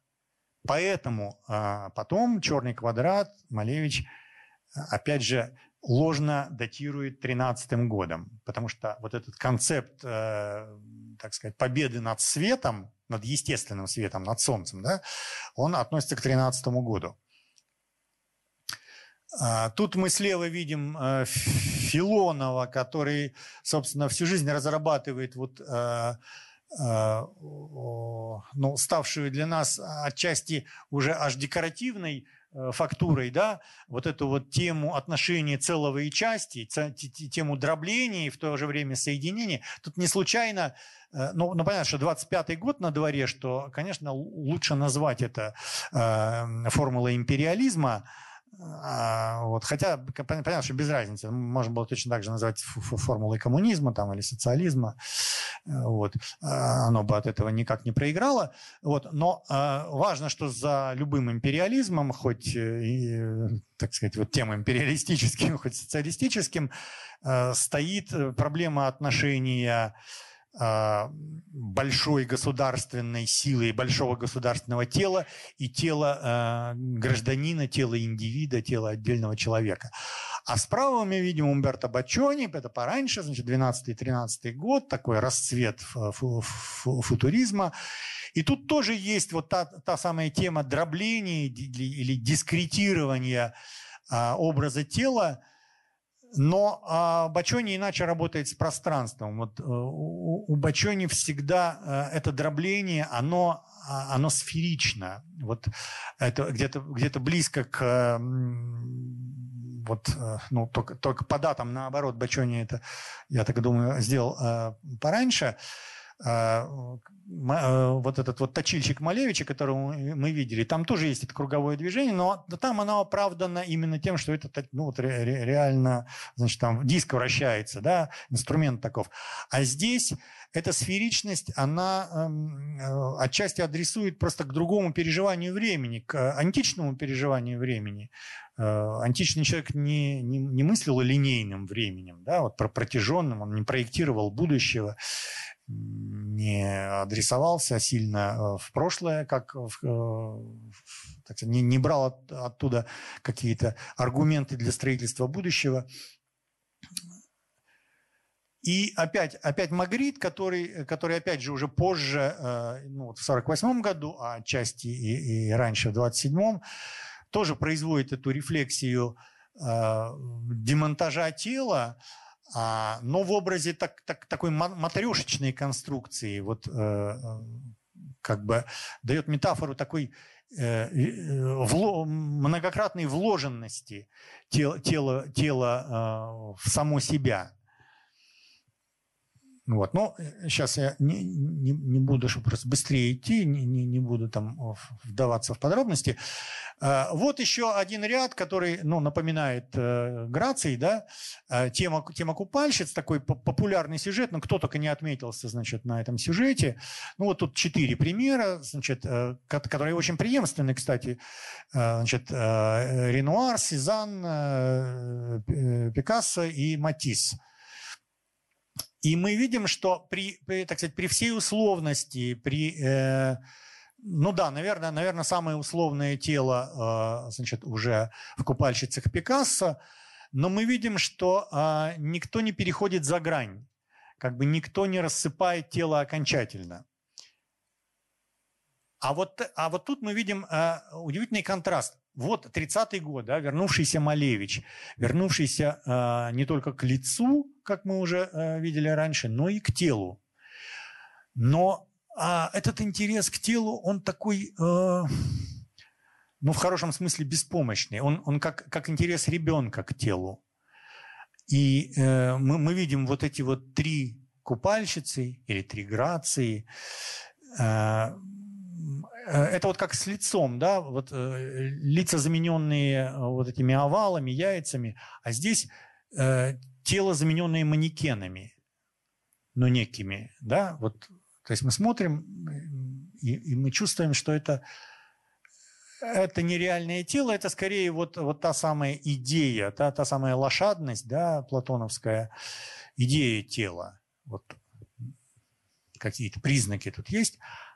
А вот справа, в этом же 30-м году, э, написанная э, работа, это Григорий Глюкман, ну, э, совершенно удивительный э, художник, который у нас э, довольно мало как-то известен был. Он не, не очень как-то, не, не, ну, ну, у него не было такого пиара, как у Малевича, да, но была э, интересная и, в общем, довольно, довольно благополучная судьба. А он тоже, как ни странно, из Витебска, он, он родился в Витебске. В семнадцатом году уехал в Москву, учился в училище живописи, ваяния и зодчества. Но три года проучившись, э, понял, что это не его, и, и уехал, э, э, и стал работать сначала в Берлине, потом в Париже. Поменял фамилию, в фамилии поменял одну букву, потому что исходная фамилия его Гликман. Там он поменял фамилию на Глюкман. Вот. Ну, и вот отечественным искусствоведением он до, до сравнительно недавних пор э, э, как-то вот э, подавался как такой, ну, салонный, салонный живописец. Такой, не, не сказать, что кичевый, а именно вот именно салонный. Но на самом деле, вот тут, к сожалению, плохо видно, да, но э, это фантастического качества живопись, конечно. Вот такого, такого тела, э, ну, абсолютно, э, ну, практически рембрандтовское владение светотенью. И а, если э, вот э, сравнивать э, с э, телом в модернистским, да, в авангарде, то, конечно, невероятная тактильность. И а, это удивительное, удивительное умение а, тут, конечно, и школа, и а, его собственное понимание живописи. И плюс а, то, что я хотел бы подчеркнуть, это европейский контекст, конечно, потому что вот все они уехавшие, они э, э, писавшие раньше, ну вот Глюкман не писал таких как бы радикальных э, работ, как, скажем, там тот, тот же Малевич или ну, вот если брать уехавших, ну, скажем, как Гончарова, да, или Ларионов. А, но э, э, все они понимали, в конце концов, европейский контекст, в котором а, память а, Возрождения, память маньеризма, память барокко, память рококо, все это было очень дорого оно никуда не исчезало, оно продолжало существовать параллельно. То есть это не, не наша ситуация, э, так сказать, до основания, а затем. Ну и, и вот, э, конечно же, не могу э, великую Серебрякову не показать. Э, совершенно, совершенно потрясающие э, живописи, совершенно потрясающее понимание и чувство э, тела Э, в живописи, в светотении, в э, понимании пластики, анатомии, композиции. Вот. А, вот такой ряд. Это э, для того, чтобы, для того, чтобы все-таки мы понимали, что это все параллельно, это все рядом существует. То есть мы, вот артикулировав э, ценности авангарда, да, мы как бы э, исказили картину. Нам кажется, что вот пришел авангард, отменил, значит, вот это вот все. Ничего не отменялось, оно существовало параллельно рядом, порой совсем рядом, очень близко. Вот. Ну вот, значит, вот такой уголок Аретамана. Э, значит, вот э, Фешин еще, Фешин тоже, не, тоже уехавший, тоже уехавший, и тоже невероятный мастер, ну, вообще рисунка, портрета прежде всего, и ню, конечно. Э, но тут, тут все женские ню, на самом деле, как бы, это, это проблема чисто количественная, то есть можно, можно найти и мужскую натуру, ее просто меньше, ну, реально меньше писали. И тоже э, графика ну, класса э, вот, э, ну, возрожденческого, я бы сказал. Да? Вот если начнем смотреть там, э, леонардовскую графику вот, эскизную, да, мы увидим вот этот класс э, рисунка. Ну и за, за, завершая как бы, вот, разговор о теле, для сравнения два э, таких, э, две, две телесных драмы, значит, связанных с одной и той же телесной практикой, борцы, ну, справа мы видим Кранаха, в редакции Кранаха, значит, э, тут Геркулес и Антей, и борцы э, вот э, восьмого, там, девятого года э, версии Натальи Гончаровой.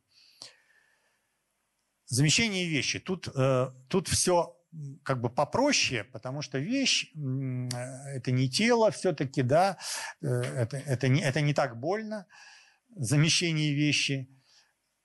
А, но тоже вот сразу возвращаемся опять же туда, вот к помпейской живописи, и видим на примерах, э, на самых разных э, примерах помпейских фресок огромное присутствие натюрмортного жанра. То есть вещь как предмет интереса, не только как, как предмет декорирования там, интерьера, а как предмет э, такого метафизического интереса э, занимает огромное место. Потому что там ну, масса всего присутствует, там и, и какие-то бытовые предметы, посуда, э, кухня, конечно, там со всякими рыбами, фруктами и так далее. Э, и тут надо понять, что это, э, это все ряд образов, про которые малые голландцы ничего не знали. Потому что когда малые голландцы писали свои натюрморты, Помпеи лежали под э, многими метрами значит, э, пепла. Э, и дальше вот как раз вот к ним, к голландцам, да, мы видим ну, невероятный взлет э, интереса к вещи, да, у этого есть объективные всякие, э, в том числе маркетинговые причины, потому что Голландия явила образец формирования э, такого как бы почти бытового рынка живописи, да, потому что, потому что появился средний класс. Средний класс, который украшал свои дома живописи, поэтому живопись разных размеров, все скромнее, чем у фламанцев рядом, чем у католиков фламанцев – Значит, вот э, протестантская Голландия э, в это время довольствуется небольшими, но такими, э, такими дорогими, приятными сердцу натюрмортами, где вот знакомые предметы, э, причем э, ведь не, не просто, э, это же не просто составленные так, композиции из вещей, да, там, или, или фруктов, там, или еще чего-то такого. А натюрморты символические. Голландцы в 17 веке являют образец а, вот ну, такого экзистенциального понимания среды вокруг. Вот эта радость а, окружающего мира, окружающих вещей, такая хрупкая, такая недолгая, да, что, конечно, она становится предметом символического запечатления, и все вот эти вот э, музыкальные инструменты, бокалы, там наполненные или опрокинутые, все это, это символические тексты, конечно.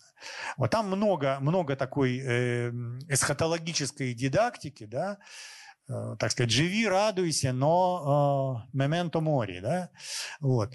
Поэтому там появляются эти черепа, складывается далее целый жанр, уже не, не, не, не чисто голландский, ну, это вот, это еще Голландия, это Питер Класс, э, натюрморт с черепом не случайно. А дальше э, опрокинутый бокал мы опять видим, такие все разговоры про краткость жизни, вот. А Важно, э, когда мы э, вспоминаем значит, о том, что мы говорим про замещение, да, э, что, чем замещается. Видите, ведь сами вещи по себе, ну, они, они молчаливы, да, а вот мизансцена, вот то, что бокал опрокинут, значит, вот тут мы должны вычитывать смыслы. И художник призывает нас вычитывать смыслы. Но уже тогда с одной стороны, художник помнит о том, что на рынке ценятся работы, которые представляют собой символический текст, то есть это дидактика такая, а с другой стороны, там уже рождаются самостоятельные живописные задачи. Ну вот как изобразить э, бокал так, чтобы ты это стекло просто кожей почувствовал. Вот не просто, так сказать, через глаз, а чтобы, чтобы ты, ты эти тактильные ощущения, вот температуру этого стекла ты ощутил живьем. Как это сделать? Это живописная техническая задача. И эти технические живописные задачи начинают превалировать. А французский натюрморт, ну вот э, в данном случае Шарден, хотя можно было бы этот ряд, конечно, расширять. Шарден, э, при том, что он прекрасный портретист, э, жанровый художник прекрасный, феноменальный мастер натюрморта. А, и тут что интересно, да, он, конечно, движется в, в том, же, том же русле символического, такого говорящего, дидактического натюрморта вроде бы. И вот и, и хрестоматийная его вещь, вот это вот атрибуты искусства э, внизу вот слева, э, она как бы из этого ряда, да. Но есть совершенно бытовые, бытовые натюрморты. Вот там вот кувшин, да, яйца лежат какие-то, вот кухонный натюрморт – чем э, такие натюрморты э, замечательные? Тем, что там появляется вот это вот а, чувство а, загадки а, вещи. Когда вещь, она уже не рассказывает, как в голландском натюрморте. Вот смотрите, да, я, значит, я бокал, но я, значит, лежу, поэтому это, это значит там то-то и то-то. Нет, как бы всматривайтесь и угадывайте сами. Вот что, что говорит уже французский натюрморт, 18 века.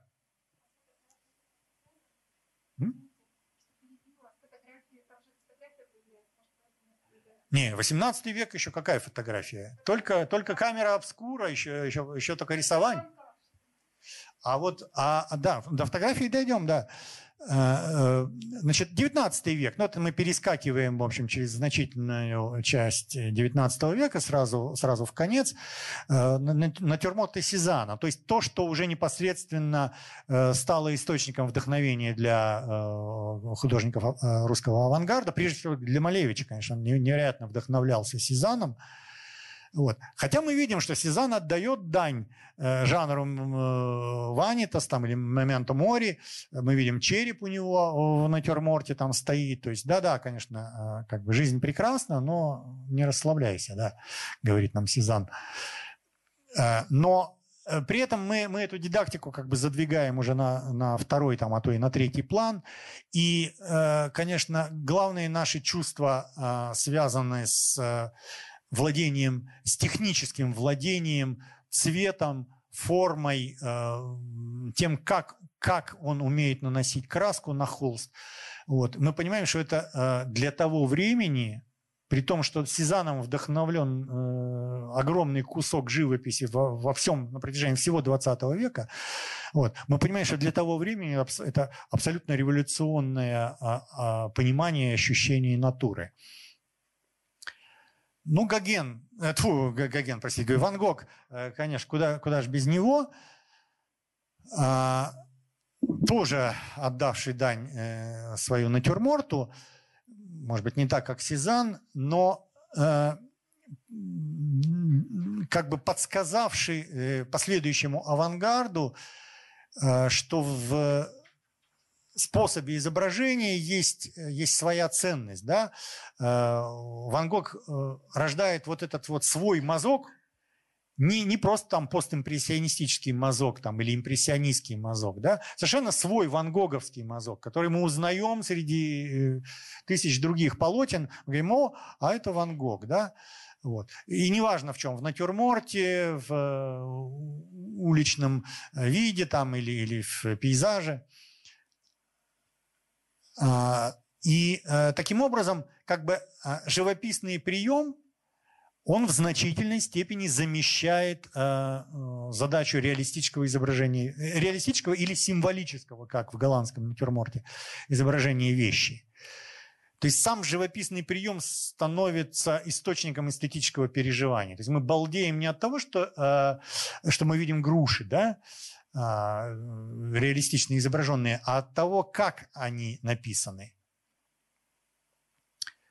Ну вот э, просто вещи там другого, другого масштаба, но тоже дающие понимание того, как интерпретируется вещь. Вот э, причем мы же за, за этим целую драму. Мы, мы, мы два портрета видим. Портрет Винсента и портрет э, Гогена. Э,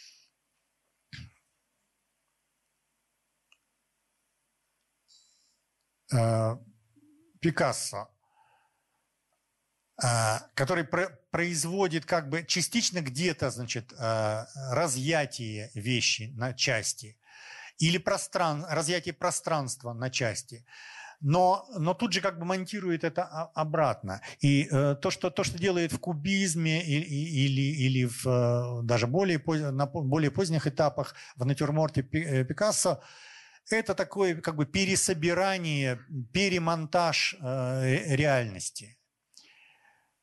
А важно то, что это перемонтаж – но мы, мы, мы э, никогда, у, вот, у, у Пикассо мы никогда не теряем реальность. Она может быть в э, совершенно каком-то невероятном виде подана, но мы чувствуем, ну вот как с тем портретом плачущей женщины. Что главное в горе, да? Чувство, чувство потери, да? Оно есть там в этой геометрии? Есть, конечно, еще как. Э, поэтому реалистическая задача изображения лица там отходит э, на дальний план. Также, также и с, вещью. Вот молчание э, там, этой вазы с фруктами, вот оно нас цепляет, оно нас вводит в какие-то размышления. Ну, я надеюсь, что да, меня вводит. Значит, значит задача решена. Вот Э, Хуан Грис э, более, более плоскостной, конечно, чем, чем Пикассо, более такой аналитический, но, но это просто как бы другой способ пересборки образа, да? Э, нужно порезать все на кусочки, а потом эти кусочки разложить, вот эти кусочки реальности, кусочки вещей разложить так, чтобы из общей композиции вычитывалось, а что здесь присутствует, какие элементы. Но вот, но вот этот другой расклад, он нам дает э, другое чувство времени. Иногда это э, длительное время спрессованное в мгновение, иногда это разложенные какие-то в э, такую цепь э, отдельные моменты. Ну вот тоже а, авангардного круга Александр Экстер и Куприн, это все, все вот э, еще из э, Э, Куприн э, еще из бубнового валета, э, значит, художник, да, из круга Ларионова, там, Кончаловского, вот, вот этот круг а, авторов.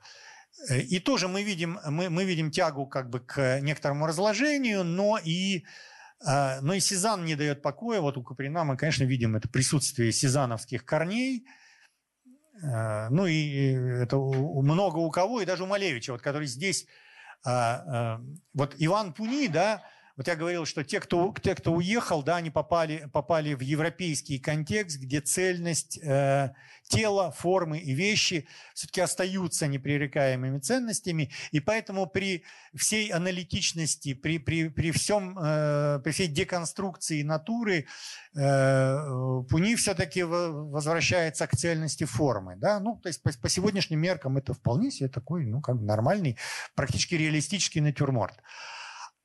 А Малевич, вот драма, драма Малевича, э, человека, начавшего, так сказать, доводить до предела задачу э, расчленения, вот она очень хорошо видна здесь.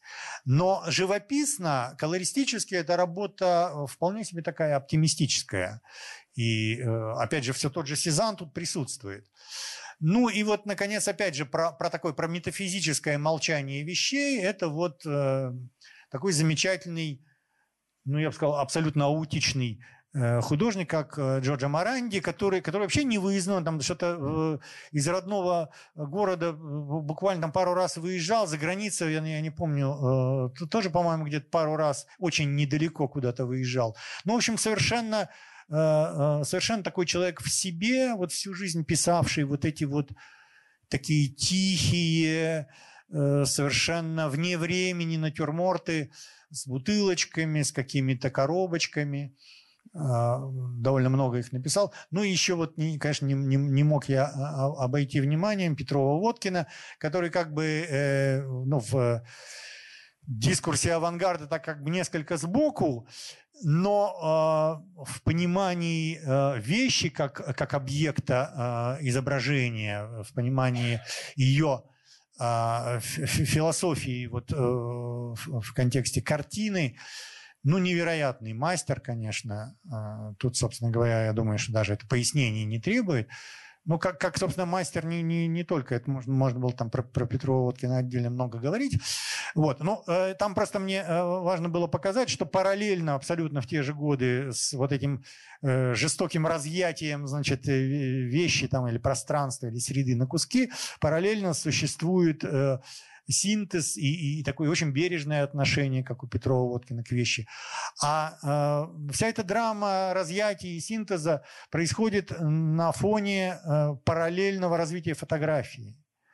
И э, там полвека развивается фотография мировая там шедевры пикториализма, например, э, очень близкие к живописи по задачам изображений, по способам. Э, многие а, авторы, просто бывшие художники, взявшие фотоаппарат на протяжении полувека буквально. Но революцию производят вот такие фигуры, как Родченко. Авангардисты производят революцию фотографии. И вот тут только, опять же, натюрмортные примеры. Э, то, как, как Родченко видит вещь. Это может быть не так радикально, как изображение людей, потому что там включается пластика тела, ракурс, здесь все спокойней. Но э, вот эта вот э, метафизика вещи, то есть за, замещение, замещение просто, значит, э, образа э, такой вот э, вещицы из, из, из нашей жизни образом э, метафизической формы, вот это, конечно, происходит и у Родченко в фотографии тоже. Да, последнее. Сейчас закончим уже. Э, конечно, все эти замещения – это не просто замещение форм, стилей, там, образов и так далее. Э, все это несет смысл, поэтому э, в конце концов происходит замещение смысла. Когда мы говорим про аммонит, мы, конечно, можем сказать, ну как, ну вот смотрите, да, ключевой смысл формы сохранился, за 400 миллионов лет сохранился же, да, вот эта вот спираль. Ну да, сохранился, но мы не знаем, что будет происходить дальше. Потому что все так, э, так меняется не, не, то, не только в человеческой природе, но, но и в природе планеты, да, что мы не знаем, там, с какой скоростью будут происходить дальнейшие изменения. Поэтому и смыслы могут меняться. Мы вот живем в такое время, когда на наших глазах происходят ну, совершенно глобальные изменения, и технологические, и там, социальные, и ментальные и, и, и нам самим порой сложно с этим справиться. Вот. А как э, происходила эволюция смыслов вот, э, по, поводу черного, э, по поводу черного квадрата, хочется сказать. Вот возвращаемся к тому самому Роберту Фладду, про которого я в самом начале упомянул. Вот слева мы видим э, страницу из его Э, трактата, э, посвященного мироустройству ну, в его эзотерическом толковании. И мы видим гравированный черный квадрат. Ну, это прям такая настоящая гравюра. Видите, там даже следы оттиска, ковчег так называемый, да, гравюры. А квадрат, тут, наверное, к сожалению, не очень хорошо видно, весь квадрат представляет собой пересечение двух штриховок – то есть этот квадрат методично заштрихован значит, слева направо в вертикальном э, направлении, сверху вниз в горизонтальном направлении. Вот до такой плотности. То есть ничего не видно уже, темно. Но а сама штриховка, вот нанесение штрихов, штриха за штрихом, ну, кто представляет себе технику гравюры, да, то есть это вот э, рисовая гравюра, то есть сидит человек, режет на медной доске, штрих за штрихом казалось бы, абсолютно бессмысленный штрих. Штрих не изобразительный, как в гравюре, которая э, имеет какой-то сюжет там, или какой-то объект изображения. Вот просто такое методичное упражнение. А тем не менее, оно имеет для, для Флада глубокий смысл. А он моделирует отношения двух миров, опять же. Мира темноты и мира света, мира божественного и мира смерти. А, и тут вот, если вы обратите внимание, по сторонам этого квадрата там есть надписи на латыни, которые переводятся как «и так до бесконечности». И вот это вот и так до бесконечности, ну, это, это действительно абсолютно философская конструкция. Мы понимаем, что человек, а, человек тут сильно а, размышлял. Это не просто он, так сказать, там начирикал, да, а потом подумал, как это назвать. А, то есть он размышлял, для него это, для Флада это была э, как бы реально э, такая вот изобразительная задача, связанная с тем, а как выразить э, вот отношение э, мира тьмы и мира света. А в случае черного квадрата, а э, скорее всего, э, я так подозреваю, что Малевич, видимо, э, какую-то информацию про Флада имел, э, но вряд ли он думал про Флада в тот момент, когда он э, то, что, то, что там вот под черным квадратом, закрасил черным. А, а, а там что-то что имеется, да, по этому поводу есть даже исследования какие-то. Но тут ведь действительно в черном квадрате самое интригующее это, это кракелюр, возникший со временем. Да? Значит, я вот про это писал как-то неоднократно уже, что, конечно, самое, самое интересное заглянуть вот в эти щели кракелюра, чтобы понять, а что там, что он, что он залил-то черной краской. А, поэтому а, есть подозрение, что э, на самом деле жест э, Малевича был э, достаточно спонтанный, ну, в сравнении с тем, что делал Флат за века до него, да, значит, э, что это был довольно спонтанный жест. А, но дело не в спонтанности. Вот э, недавно как мне попалась такая фотожаба в интернете, да, значит, там э, сидит Малевич, а надпись гласит, э, ну да, нарисует-то так любой, ты так продай. Вот, а, а, да, наверное, да, наверное, нарисует любой. Но а, ты превратив такую легенду, да, ты, ты наверни такое, такое количество мифа, вокруг этого. И э, тут, тут, конечно, тут э, все, начиная, начиная с э, ложной датировки, начиная с... Э, Малевич никому не рассказывал, что он там закрасил, да, и, и, и это тоже, вот это подогревание интриги, это э, то, что э, э, как бы в этот сюжет входит, э, и что э, сделал э, квадрат Малевича многократно более знаменитым, чем Э, квадрат Флада. Но а, кроме этого были еще другие квадраты, надо сказать. Вот тут э, просто э, то, как бы тот ряд, в который хотел встать Малевич, ну и в общем встал. Э, фигурой, может быть, большей величины даже, чем, чем предыдущие, а, а именно вот э, Роберт Флад и Атанасиус Кирхер, которого я уже упоминал, вот два эзотерика, и третий эзотерик э, Казимир Малевич. А вот справа это французский журналист 19 века, такой фильетонист, такой очень, очень острый, мастер всяких концептуальных выходок, Альфонс Алле, который, помимо того, что писал, еще иногда рисовал. И в 1882 году он представил на, на одной из выставок, он представил картину, которая представляла собой полностью черный прямоугольник – вот. Называлась эта картина, ну, с, так, по, по сегодняшним меркам совершенно не политкорректно. Вот, ну уж простите, как называлась. Называлась она э, «Битва негров в пещере глубокой ночью». Ну, такая вот э, французская шутка. Вот. Но, но э, сравнительно недавние э, исследования квадрата Малевича обнаружили на нем Э, вот исследователи, которые это э, э, значит, изучение холста производили, обнаружили на нем кусочек надписи «Битва не...» и дальше неразборчиво. Из чего был сделан вывод, что да, к квадрат возник ну, в определенной такой вот ментальной полемике Малевича с э, Альфонсом Алле. Э, тем более, что это для нас Альфонс Алле, это там какой-то журналист 19 века, а для Малевича это как бы такой близкий по времени персонаж – вот. Ну, кстати сказать, и заодно обнаружилось по расположению надписи, но это предположение, но, видимо, это правда, что э, в э, Третьяковке длительное время э, черный квадрат висел кверх ногами. Вот.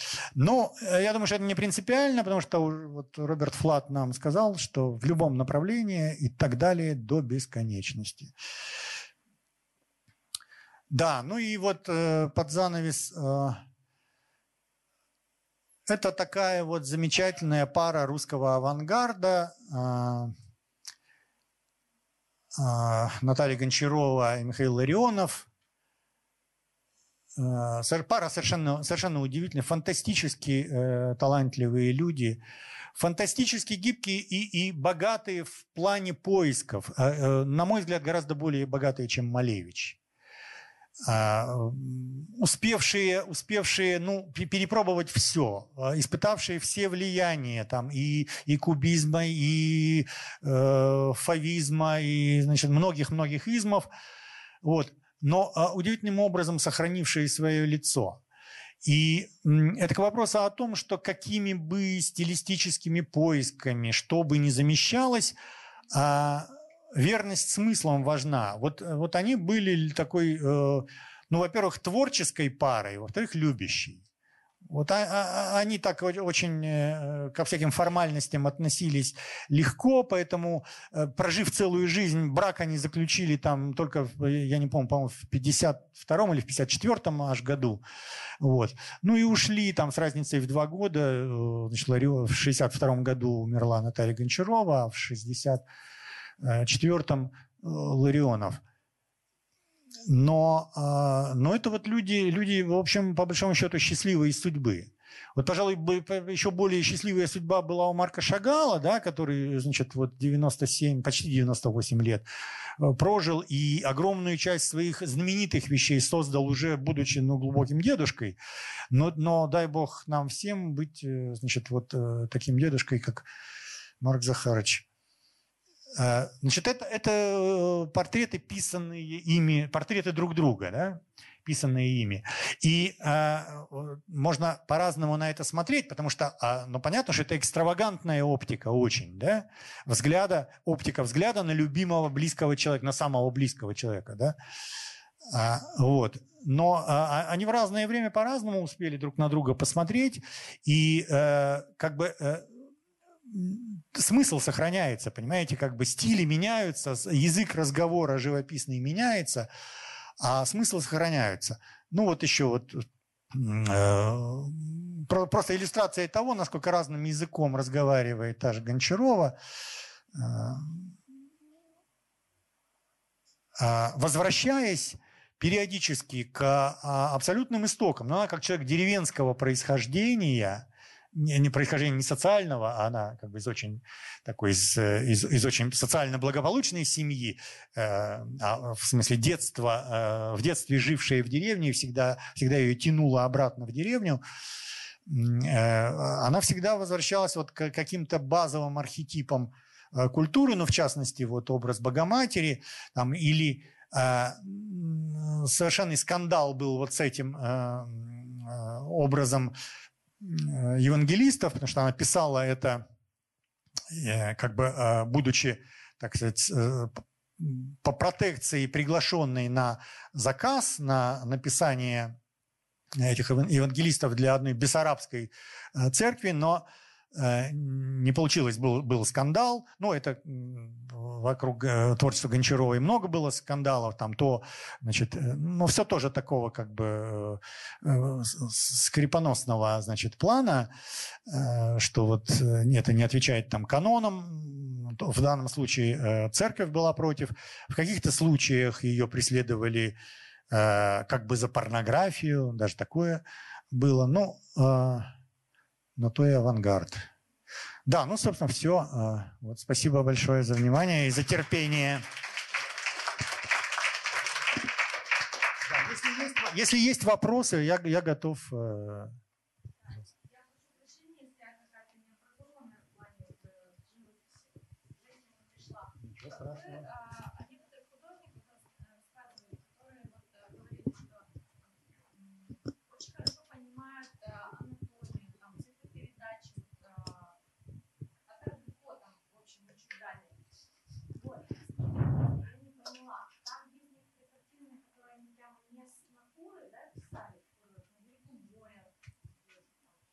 Вы, вы про авангардистов не, насчет не с натуры?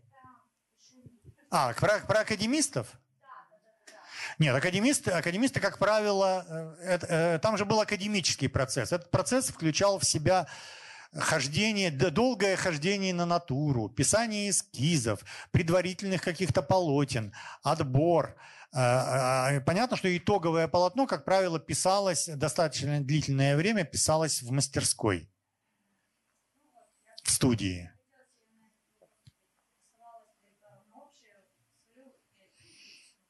Нет, вообще, э, вообще в этом смысле привержены пленеру были гораздо э, более, ну если не авангардисты тоже в какой-то степени, но прежде всего э, вот постакадемические художники, то есть весь, весь импрессионизм, постимпрессионизм, вот для них, конечно, натура была очень важна. Ван Гог э, много, много писал на натуре. Гоген.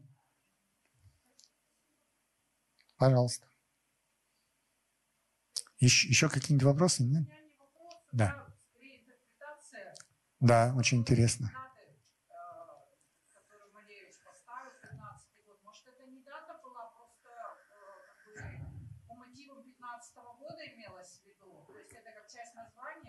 Я, дум, я думаю, что это, ну, э, нет, это, это, это мы, как бы, э, как бы, как бы нам не хотелось оправдать Малевича, но э, я, понимаю, что да, да, это мо, э, может э, такая э, версия иметь право на существование, но э, ложное датирование просто у, у Малевича это прослеживается как определенный с, поведенческий сюжет, да, и, и э, логически понятно, на самом деле, зачем ему это нужно. Понимаете, это, это такой, в общем, э, симптом э, как бы его болезненного отношения с временем. Поэтому э, нет, это никак не, это на самом деле никак не умаляет э, заслуг Малевича. Это ложное датирование на самом деле это отдельная тема в истории искусства, потому что он не, он ведь не первый, кто э, ложно датировал собственное произведение. Просто другое дело, что как бы были такие длительные периоды в живописи, когда даже подписать работу было чрезмерным окаянством, да, потому что кто ты такой? Тобою Бог разговаривает. Вот как бы вот он и подпишется, а ты, ты только инструмент. Вот. И сознание художника там, 19-20 веков, оно, конечно, уже совершенно другое.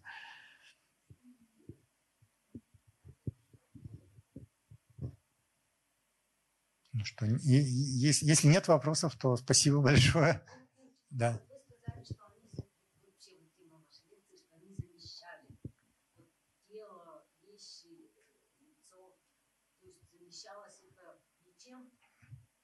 Нет, он замечал э, речь о замещении, э, ну, когда мы говорили про лицо и, и тело, э, о замещении формами. Какими формами, да, значит, за, ну, чем можно заместить лицо?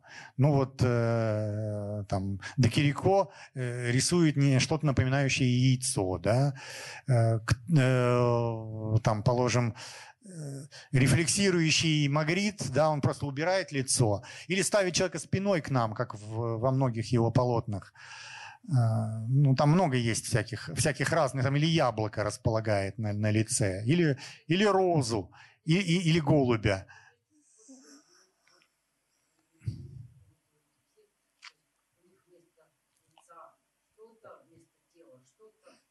Да, но важен, важен смысл этого, потому что смы, ведь смысл этого в чем? Что, что говорит э, там интеллектуализированный э, художник Магрит, да? Э, ну, он говорит просто это более внятно, чем все остальные. Он, он говорит, мы дожили до того, представьте, о, ужас, мы разучились, смотря друг другу в глаза, видеть лицо друг друга и видеть в глазах друг друга Бога.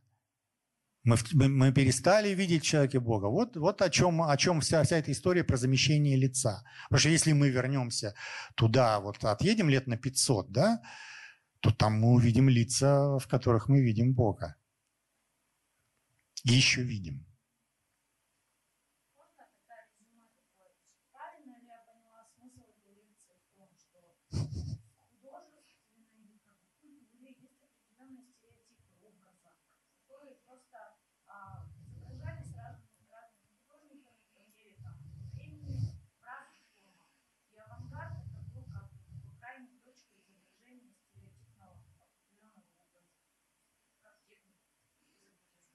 Ну, нет, стереотипов, или точнее даже не стереотипов, а архетипов их, конечно, много а, в культуре, и они, они действительно живут, транслируются, воспроизводятся и интерпретируются.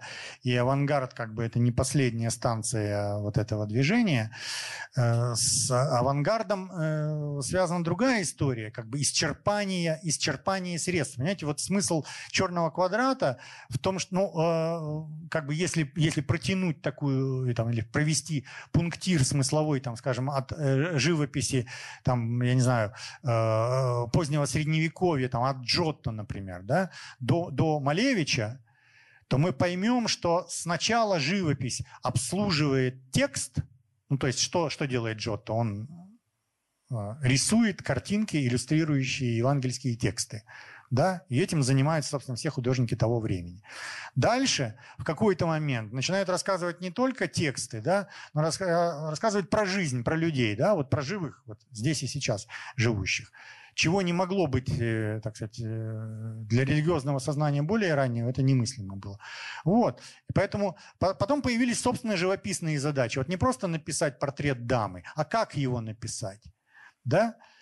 Потом это исчерп... вот это вот разъятие на составляющие, да, оно пришло в XIX веке к импрессионизму, и мы уже видим, что живопись состоит из мазков. Вот постимпрессионисты, там, типа э, Синьяка там, или Сера, вот они составляют живопись из мазочков. Да? То есть они производят это, этот э, анализ оптики э, ну, уже до, до уровня, так сказать, э, физической науки. Да? Вот. А дальше, а дальше в, конце, конце, в конце концов появляется как бы базовый элемент. Вот я не случайно сказал пиксель, да? Вот пиксель появляется, черный квадрат появляется. Все, куда идти дальше? Вот это, вот это вопрос, на который на самом деле э, после черного квадрата нет ответа, потому что много разных путей. И все замешано. Почему, например, э, перестает работать категория стиля? В изобразительном искусстве. Потому что после черного квадрата этих стилей, этих измов, их каждый год по 20 штук, да, и, и они все еще друг с другом как-то взаимодействуют, друг на друга ссылаются. Дадаизмы, абстракционизмы, постмодернизмы. Вот, э, то есть если начать Ну, просто вот э, та э, история искусства, которую мы мыслили линейно, она вот точно закончилась на черном квадрате. Дальше нужен, нужен другой э, искусствоведческий инструментарий. Понимаете, это уже проблема, проблема э, того, как работают искусствоведы. Искусствоведы, к сожалению, продолжают работать по лекалам э, 18-19 века, там от Винкельмана, значит, и, и далее. Пожалуйста. Все, да? Спасибо всем. Спасибо.